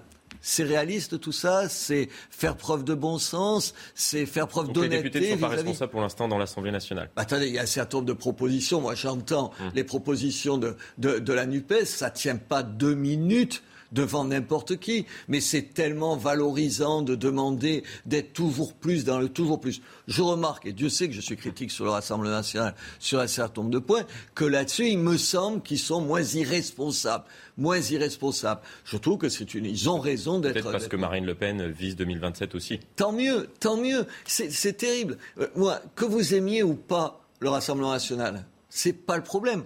Est-ce que c'est mieux d'avoir un Rassemblement national qui dit plus de choses responsable, qui, dit moins de, qui fait moins de propositions inconsidérées, comme il l'a fait sur le terrain économique et social. Mais c'est mieux pour la France, monsieur. Moi, je suis ravi. Si demain, euh, le chef de l'État prend des bonnes mesures et fait de bonnes propositions, je ne vais pas dire, ah mince, je ne suis pas de son avis, donc je ne suis pas d'accord. Si demain, après-demain, monsieur Mélenchon avait des positions plus réalistes ou des propositions qui aillent dans le bon sens, il faut les voter, les soutenir. Mais il y a un minimum de bon sens à appliquer. Mais on n'est pas dans, dans l'air du temps. Et moi, je pensais, pardon, je finis là-dessus, je pensais qu'au moins les élections seraient appris ça à tout le monde, vous savez, puisque personne n'a vraiment M. Macron a quand même plus gagné que les autres. Enfin, il n'a pas gagné comme il l'espérait. Les autres ont mmh. moins perdu qu'ils pouvaient le craindre. Mais qu'au moins on apprenne ça, à être un peu plus réaliste. Non. Sur un tout autre, tout autre sujet, l'un des deux euh, feux qui a ravagé la Gironde euh, ces derniers jours semble criminel. La loi a été euh, durcie ces dernières années pour punir ce genre d'actes. Depuis 2004, les incendies volontaires de forêt ou de bois sont passibles, pour vous donner un exemple, d'une peine pouvant aller jusqu'à 15 ans de réclusion criminelle. Visiblement, ce n'est pas dissuasif. Est-ce que l'impunité est un cancer qui est en train de gangréner actuellement notre pays? Alors, il y a une impunité qui est un cancer. Dans ce cas-là, euh, écoutez, pour bien connaître les pompiers, parce que vous savez, toutes les villes financent les pompiers, donc on a des, des rapports très, très proches d'eux. Euh, ils se ils se donnent, je l'ai vu chez moi, ils font toutes les enquêtes nécessaires, la police, pour trouver l'origine criminelle des feux. Aujourd'hui, il y a 90% des feux qui sont euh, d'origine humaine. je n'ai pas dit criminelle. Là-dedans, vous le disiez, il y a beaucoup d'origine criminelle. D'abord, il y a des malades, il y a des schizophrènes, il y a des mmh. gens fous furieux qui mettent le feu. On a même vu des pompiers mettant, mettant, mettant le feu. Oui, je vais vous dire, oui, il faudrait accentuer la, euh, la répression. Est-ce que ça va, dans ce domaine-là, changer? Vous voyez, regardez, je suis dans un camp où on demande toujours plus de répression. Sur ce terrain-là, je ne serais pas aussi affirmatif que ça, parce que je ne crois pas que ça, que ça nous aiderait, vous avez compris, à trouver la, la preuve que c'est telle ou telle personne et à y mettre, et à y mettre fin. Moi, ce que j'essaye de faire dans ma commune, vous savez, c'est de la pédagogie. Est-ce que la mmh. pédagogie, ça sert à quelque chose Et sur d'autres sujets, par exemple, ce policier de Dijon qui a été euh, roué de coups alors qu'il tentait d'interpeller euh, un voleur de, de scooter. Est-ce que là, dans ce cas présent, vous dites impunité zéro ah, Attendez, ce sont deux sujets bien évidemment tout à fait différents. Attendez qu'aujourd'hui, il y a un certain nombre de gens qui s'en tirent avec pas suffisamment de, de, de, de, peine et une répression pas suffisamment forte. Ça fait pas l'ombre de doute. Mhm. Mais il y a un certain nombre de gens, euh, c'est un peu brutal de le dire comme ça, mais il y a un certain nombre de gens, il faut, il faut qu'ils soient en prison. Alors on me dit, mais ça va pas les, les soigner, ça va pas en faire des, mmh. euh, des gens qui vont apprendre, qui vont apprendre euh, un bon comportement. C'est dans ce sens-là que je dis le mot soigner. Euh, très bien, mais moi, il y a un certain nombre de gens qui vous répondront, mais au moins pendant cinq ans, s'il est en prison, il va pas nous pourrir la vie. C'est ça la réalité. vous faites peut-être partie, euh, puisque nous diffusons depuis euh, le début de cette matinale un sondage ça pour CNews, euh, de ces 86% de Français qui estiment qu'il faudrait construire davantage de prisons dans notre pays. Attendez, M. Macron, qu'est-ce qu'il a promis en 2017 Exactement la même chose qu'il promet aujourd'hui. 15 000 prisons, 15 000 places de prison. Il en a construit aujourd'hui, construites effectivement, parce que c'est ça dans les 5 ans, un peu plus de 2500. Attendez, moi, je connais un certain nombre de magistrats. Comment De qui se moque-t-on? Et surtout, je connais un certain nombre de magistrats, monsieur, hum. qui, ne, euh, qui pas font preuve de laxisme. C'est pas vrai que tous les magistrats sont laxistes, mhm. c'est des bêtises de dire ça. Mais qui ne prononcent pas un certain nombre de peines de prison ou qui les assortissent de sursis parce qu'ils savent pertinemment qu'il n'y a, a, pas de qu'il a pas les places pour les mettre. Chez moi, euh, euh, on avait euh, jusqu'il y a une quinzaine d'années une prison de 100 places. Maintenant, il y a une prison de plus de 800 places, une des plus grandes prisons de, de France. Il y a déjà on est largement, vous avez compris, au-dessus des 800 personnes dans la, dans la prison et tout. Bien sûr qu'il faut agrandir les prisons. Alors maintenant, j'entends le gouvernement dire ah c'est les maires qui veulent pas. En l'occurrence, moi c'est mal tombé, mais c'était pas moi, c'est mon prédécesseur. Et aujourd'hui, je vais accueillir un centre pour soigner un certain nombre de, de gens qui sont en mhm. prison et qui sont atteints de, de, de troubles psychiatriques. Donc je suis pas des, de maire qui prend pas sa responsabilité. Non, c'est pas vrai. Mais vous faites peut-être partie euh, de, des exceptions. Alors peut-être, mais attendez, la, première, le premier constat, c'est mmh. que sur le terrain de la sécurité, c'est un trou noir du macronisme, et c'est pendant cinq ans ce qui n'a pas été fait. C'est l'échec d'Emmanuel Macron. bien sûr, enfin attendez, sinon comment vous expliquez le score de Marine Le Pen? Parce que tous les gens le, tous les gens le voient. Sur la sécurité, vous, croyez que les gens ils sont en meilleure sécurité aujourd'hui qu'il y a cinq ans? Mais bien sûr que non. Enfin, attendez, dire ça, c'est pas faire preuve d'un anti-macronisme primaire. Moi, je donne raison à M. Macron sur un certain nombre d'autres sujets. Ça me vaut que des emmerdes avec mes propres amis. Mais sur ce terrain-là, il n'a pas fait ce qu'il avait dit qu'il ferait. Euh, de la même façon que sur l'immigration. Moi, je suis à la tête d'un centre d'accueil pour demandeurs d'asile.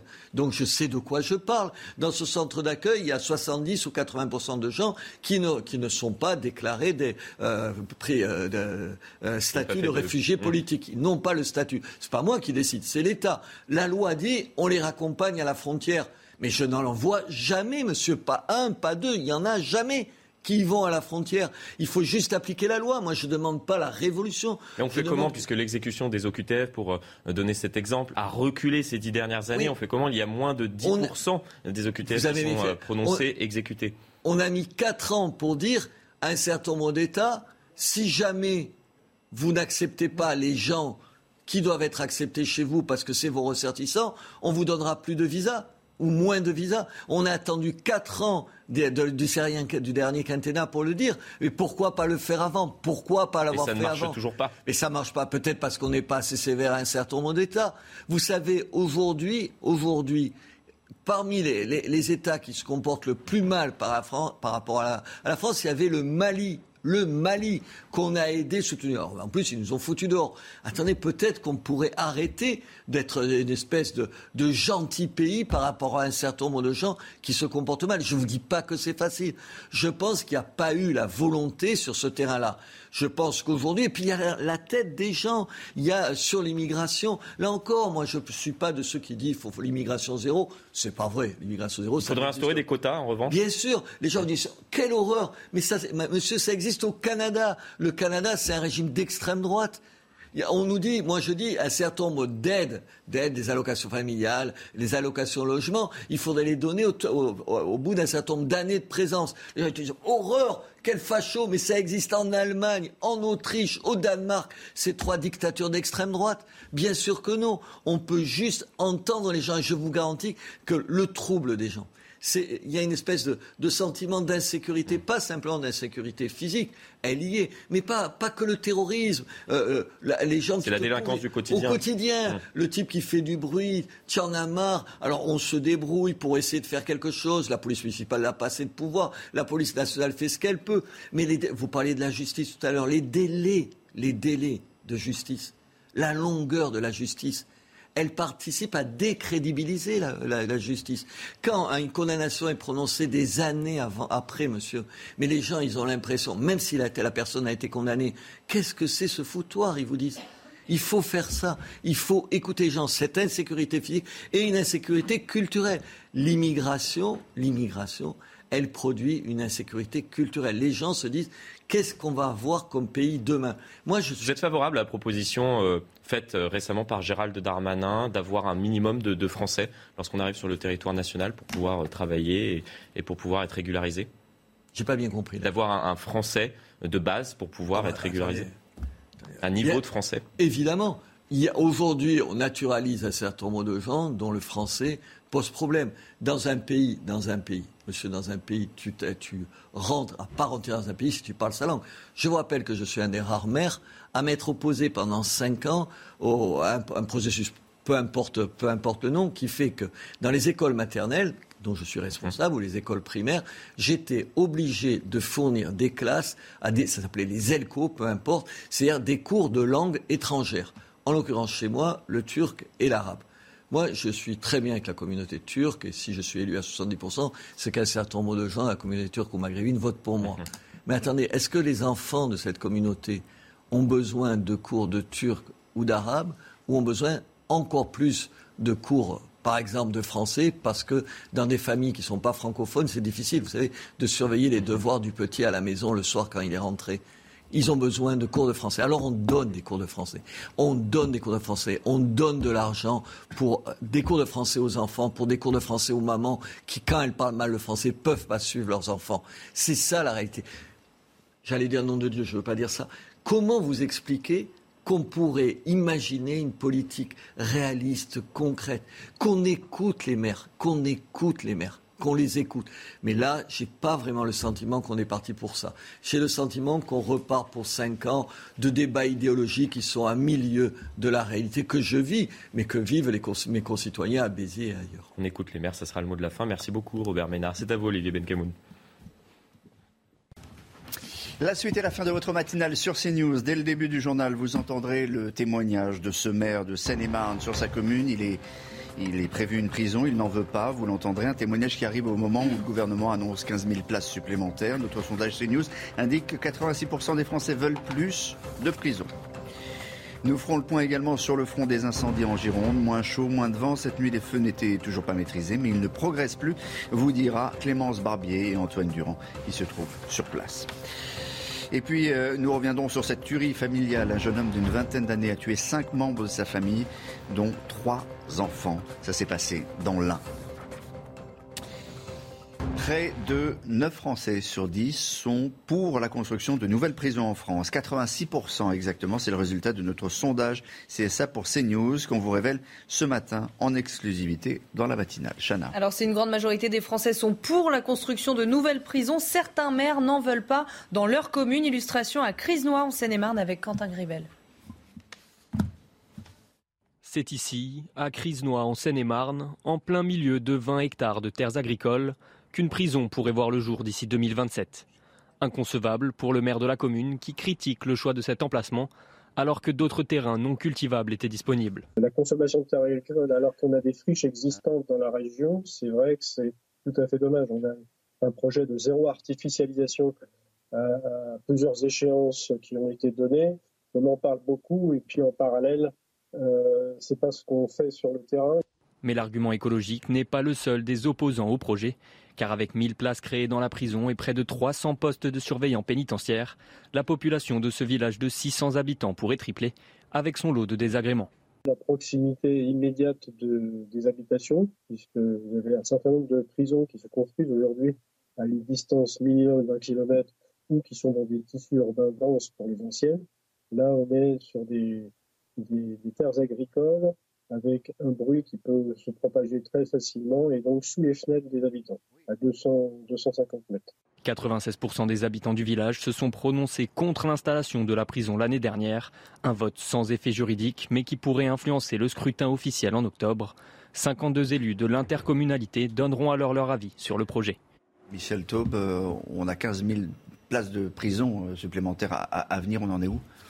Bah, on en est qu'il y a cinq ans, le président de la République, euh, une première fois élu, avait déjà promis 15 000 places de prison et seulement 2 000 ont été euh, livrées. Donc euh, les promesses ne tiennent que pour ceux qui y croient. Et je pense qu'on a effectivement énormément de retard. Et ça explique, euh, à mon avis, en grande partie le sentiment aussi d'insécurité de nos concitoyens. Parce que la réalité, c'est que les moyens n'ont pas été mis euh, à la hauteur de, des promesses faites. Combien ça coûte une prison? Combien ça coûte par prisonnier à, à l'État? On fait le point avec Jeanne Cancard. En France, il existe 188 établissements pénitentiaires. Parmi eux, le nombre de cellules varie, mais en moyenne, la construction de l'une d'elles coûte entre 150 000 et 190 000 euros. Au total, à travers le pays au 1er juin dernier, plus de 71 000 prisonniers sont recensés. Coût moyen par détenu pour une journée, 105 euros. Un montant bien supérieur aux alternatives à l'incarcération. Pour une journée de semi-liberté, le coût est divisé de moitié. En placement sous surveillance électronique, on descend à 10 euros par jour. De manière générale, le coût moyen d'une année de prison pour un détenu est estimé à 32 000 euros, contre seulement 1 000 euros pour une personne soumise à une mesure en milieu ouvert, telle qu'un sursis avec mise à l'épreuve. On va parler à présent des, incendies en, Gironde. La progression euh, des feux, des deux feux, euh, est à présent limitée. Euh, il n'y a plus de front de flammes. Au total, 20 800 hectares ont été détruits. 7 000 à Thèse de Bûche et 13 800 à, à Landiras. 2 000 pompiers sont toujours mobilisés pour tenter de, fixer le feu. Et Michel Chevalet, d'importants moyens aériens sont engagés. Objectif des prochaines heures? Bah là, c'est toujours, si vous voulez, de maintenir sur place, fixé, ça veut dire que le, feu ne progresse plus. Mais il continue toujours à avoir des, foyers. Donc, il faut rester sur place pour noyer les foyers, pour éviter de nouveaux départs. La preuve que euh, ça va mieux, en tout cas ce matin, Clémence Barbier, vous êtes, euh, vous êtes sur place, vous êtes à la, test de, de, bûche et vous avez pu euh, accéder un tout petit peu à, à la forêt. derrière vous, c'est vert et ça ne brûle pas. C'est déjà une information. Absolument, Olivier. La situation euh, s'améliore hein, depuis 40, euh, 48 heures. Les pompiers nous l'ont euh, confirmé ce matin. Et hier, nous étions avec eux tout au long de la journée. Nous avons pu ressentir cet apaisement, ce soulagement et surtout leur sourire. Ils nous ont expliqué leur travail harassant pour tenter de contenir les flammes, car vous pouvez le voir derrière moi. La forêt entoure la ville de la Teste de Bûche et donc pour, pour pour contenir euh, la progression des flammes, les pompiers ont euh, rasé une bonne partie euh, des, pins pour éviter que les flammes justement atteignent les habitations. D'ailleurs, on ne sent plus cette odeur de brûlé. Hein. Et côté ciel également, la météo s'améliore. Hein. Il fait beaucoup plus frais. 29 degrés quand même sont attendus dans l'après-midi, mais c'est quand même 10 degrés de moins qu'en début de semaine. Mais attention, la vigilance reste de mise car les risques de reprise de feu euh, persistent. Merci euh, Clémence. Euh, Michel, les résineux, c'est une petite bombe à, retardement. D'ailleurs, on, l'a vu. C'est aussi la raison pour laquelle on a, coupé la cime des pins. Voilà. Et puis, et puis, et puis, il faut prendre qu'ils ont fait des barrières feu mhm. qui jouent bien leur rôle, c'est-à-dire l'empêchera de, de, de, C'est-à-dire des grandes saignées à coups de bulldozer, on coupe les arbres, on nettoie, et qui font des fois plusieurs centaines de mètres de, Mais Ça, ça aurait dû être fait avant. Hein. ça, ça, ça, aurait dû être fait avant. Euh, si on avait vraiment. Euh, Là, il en a manqué, il en a manqué euh, sur, la région, c'est vrai, parce que cette forêt a été très mal entretenue. Et les pompiers disent qu'elle était impénétrable. Vigilance maximale également en Provence. Le Mistral s'est levé depuis quelques heures et les sapeurs-pompiers sont prêts, mais redoutent forcément des sinistres importants. Reportage au plus près des, des soldats du feu signé de Stéphanie Rouquier. Alerte maximale dans toutes les casernes de Provence. Ici, à Aix-la-Chevalière, plus de 60 sapeurs-pompiers sont prêts à intervenir en moins de 7 minutes sur tout départ de feu. On reste prépositionné, prêt à partir en intervention. Euh, là, il faut juste savoir que euh, d'habitude, on est sur le terrain, donc on se déplace directement sur le terrain. Mais avec des journées caniculaires comme celles qu'on a aujourd'hui, on privilégie de laisser les, gens en caserne où euh, ils peuvent bah, se rafraîchir dans des salles climatisées. Jusqu'à dimanche prochain, le Mistral fait son retour dans la région. Alors, avec la canicule et la sécheresse avancée, la situation peut rapidement dégénérer. On s'aperçoit que même avec un vent de sud, avec des hygrométries, c'est-à-dire de l'humidité dans l'air assez haut, euh, finalement on a, euh, on a des reprises de feu qui sont conséquentes euh, et avec une virulence extrême de suite. Donc c'est ce, qui, ce qui nous pénalise d'entrée de jeu. On ne joue pas à armes égales d'entrée de jeu. Pour limiter les risques d'incendie et protéger les visiteurs, les 25 massifs forestiers des Bouches du Rhône sont fermés jusqu'à lundi prochain. Dans le reste de l'actualité, l'horreur absolue dans un village de l'Ain. Un jeune homme d'une vingtaine d'années a tué cinq membres de sa famille, dont trois enfants. le forcené armé d'un fusil et d'un sabre japonais s'était retranché dans la maison familiale depuis mardi soir avant d'être abattu par le GIGN. Retour sur les faits avec Yael Benamou. Le drame s'est déroulé mardi au bout de cette route bloqué par deux véhicules de la gendarmerie.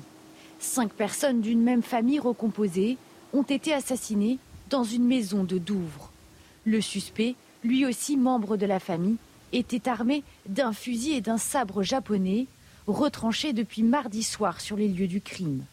Les négociateurs l'ont abattu ce mercredi, après avoir passé la nuit à essayer d'entrer en contact avec lui. Le forcené, âgé d'une vingtaine d'années, aurait souffert de troubles psychologiques. Si les habitants du village ne connaissaient pas bien cette famille, arrivée en juillet 2020, ils sont tout de même abasourdis.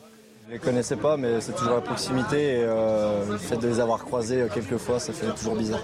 Qu'on en vienne là euh, d'un sang-froid comme ça, c'est dur. Quoi. Un petit village de 1000 habitants, ouais, ça peut perturber, ça peut soulever beaucoup de questions. Surtout à ce moment-là, c'est frais, ça fait quand même quelques heures, tout le monde est au courant. Plus de 100 gendarmes et enquêteurs ont été mobilisés sur les lieux des faits. Ce drame constitue l'une des tueries familiales les plus meurtrières en France de ces dernières années.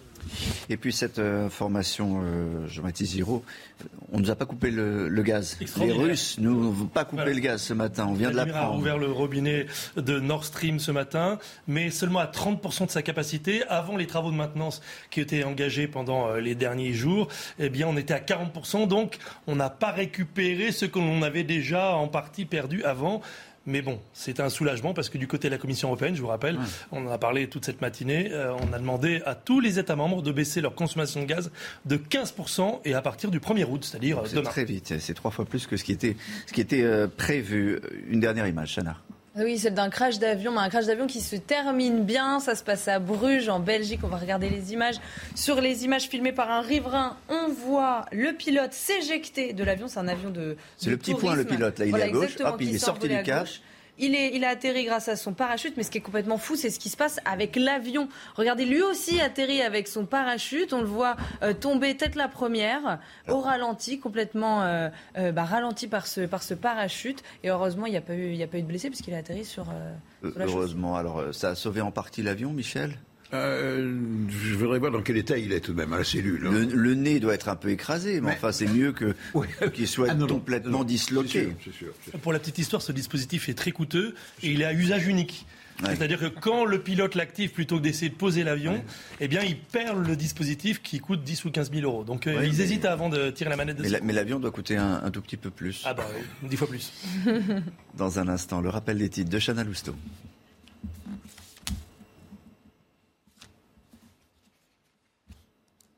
Le rappel des titres Tiens, Lousteau. Je suis là. si les images. Euh, allez, on y va. Les deux incendies en Bretagne, le parquet de Quimper a ouvert deux enquêtes, dont l'une pour destruction volontaire par incendie. Les deux feux déclenchés lundi sont désormais euh, fixés à 95% selon la préfecture du Finistère. Ils ont de manière certaine une origine humaine. La canicule en Espagne et ce bilan dramatique, plus de 500 personnes sont mortes dans le pays à cause des températures élevées. L'Espagne vient de faire face à la canicule la plus intense jamais enregistrée dans le pays. Les températures ont dépassé les 45 degrés par endroit. Plus de 70 kilos de cocaïne saisis sur le port de Marseille. Ils étaient dissimulés dans un conteneur en provenance de Martinique. C'est la plus grosse prise opérée sur le bassin est du port de Marseille en France. Les quantités de cocaïne saisies l'année dernière ont doublé par rapport à 2020.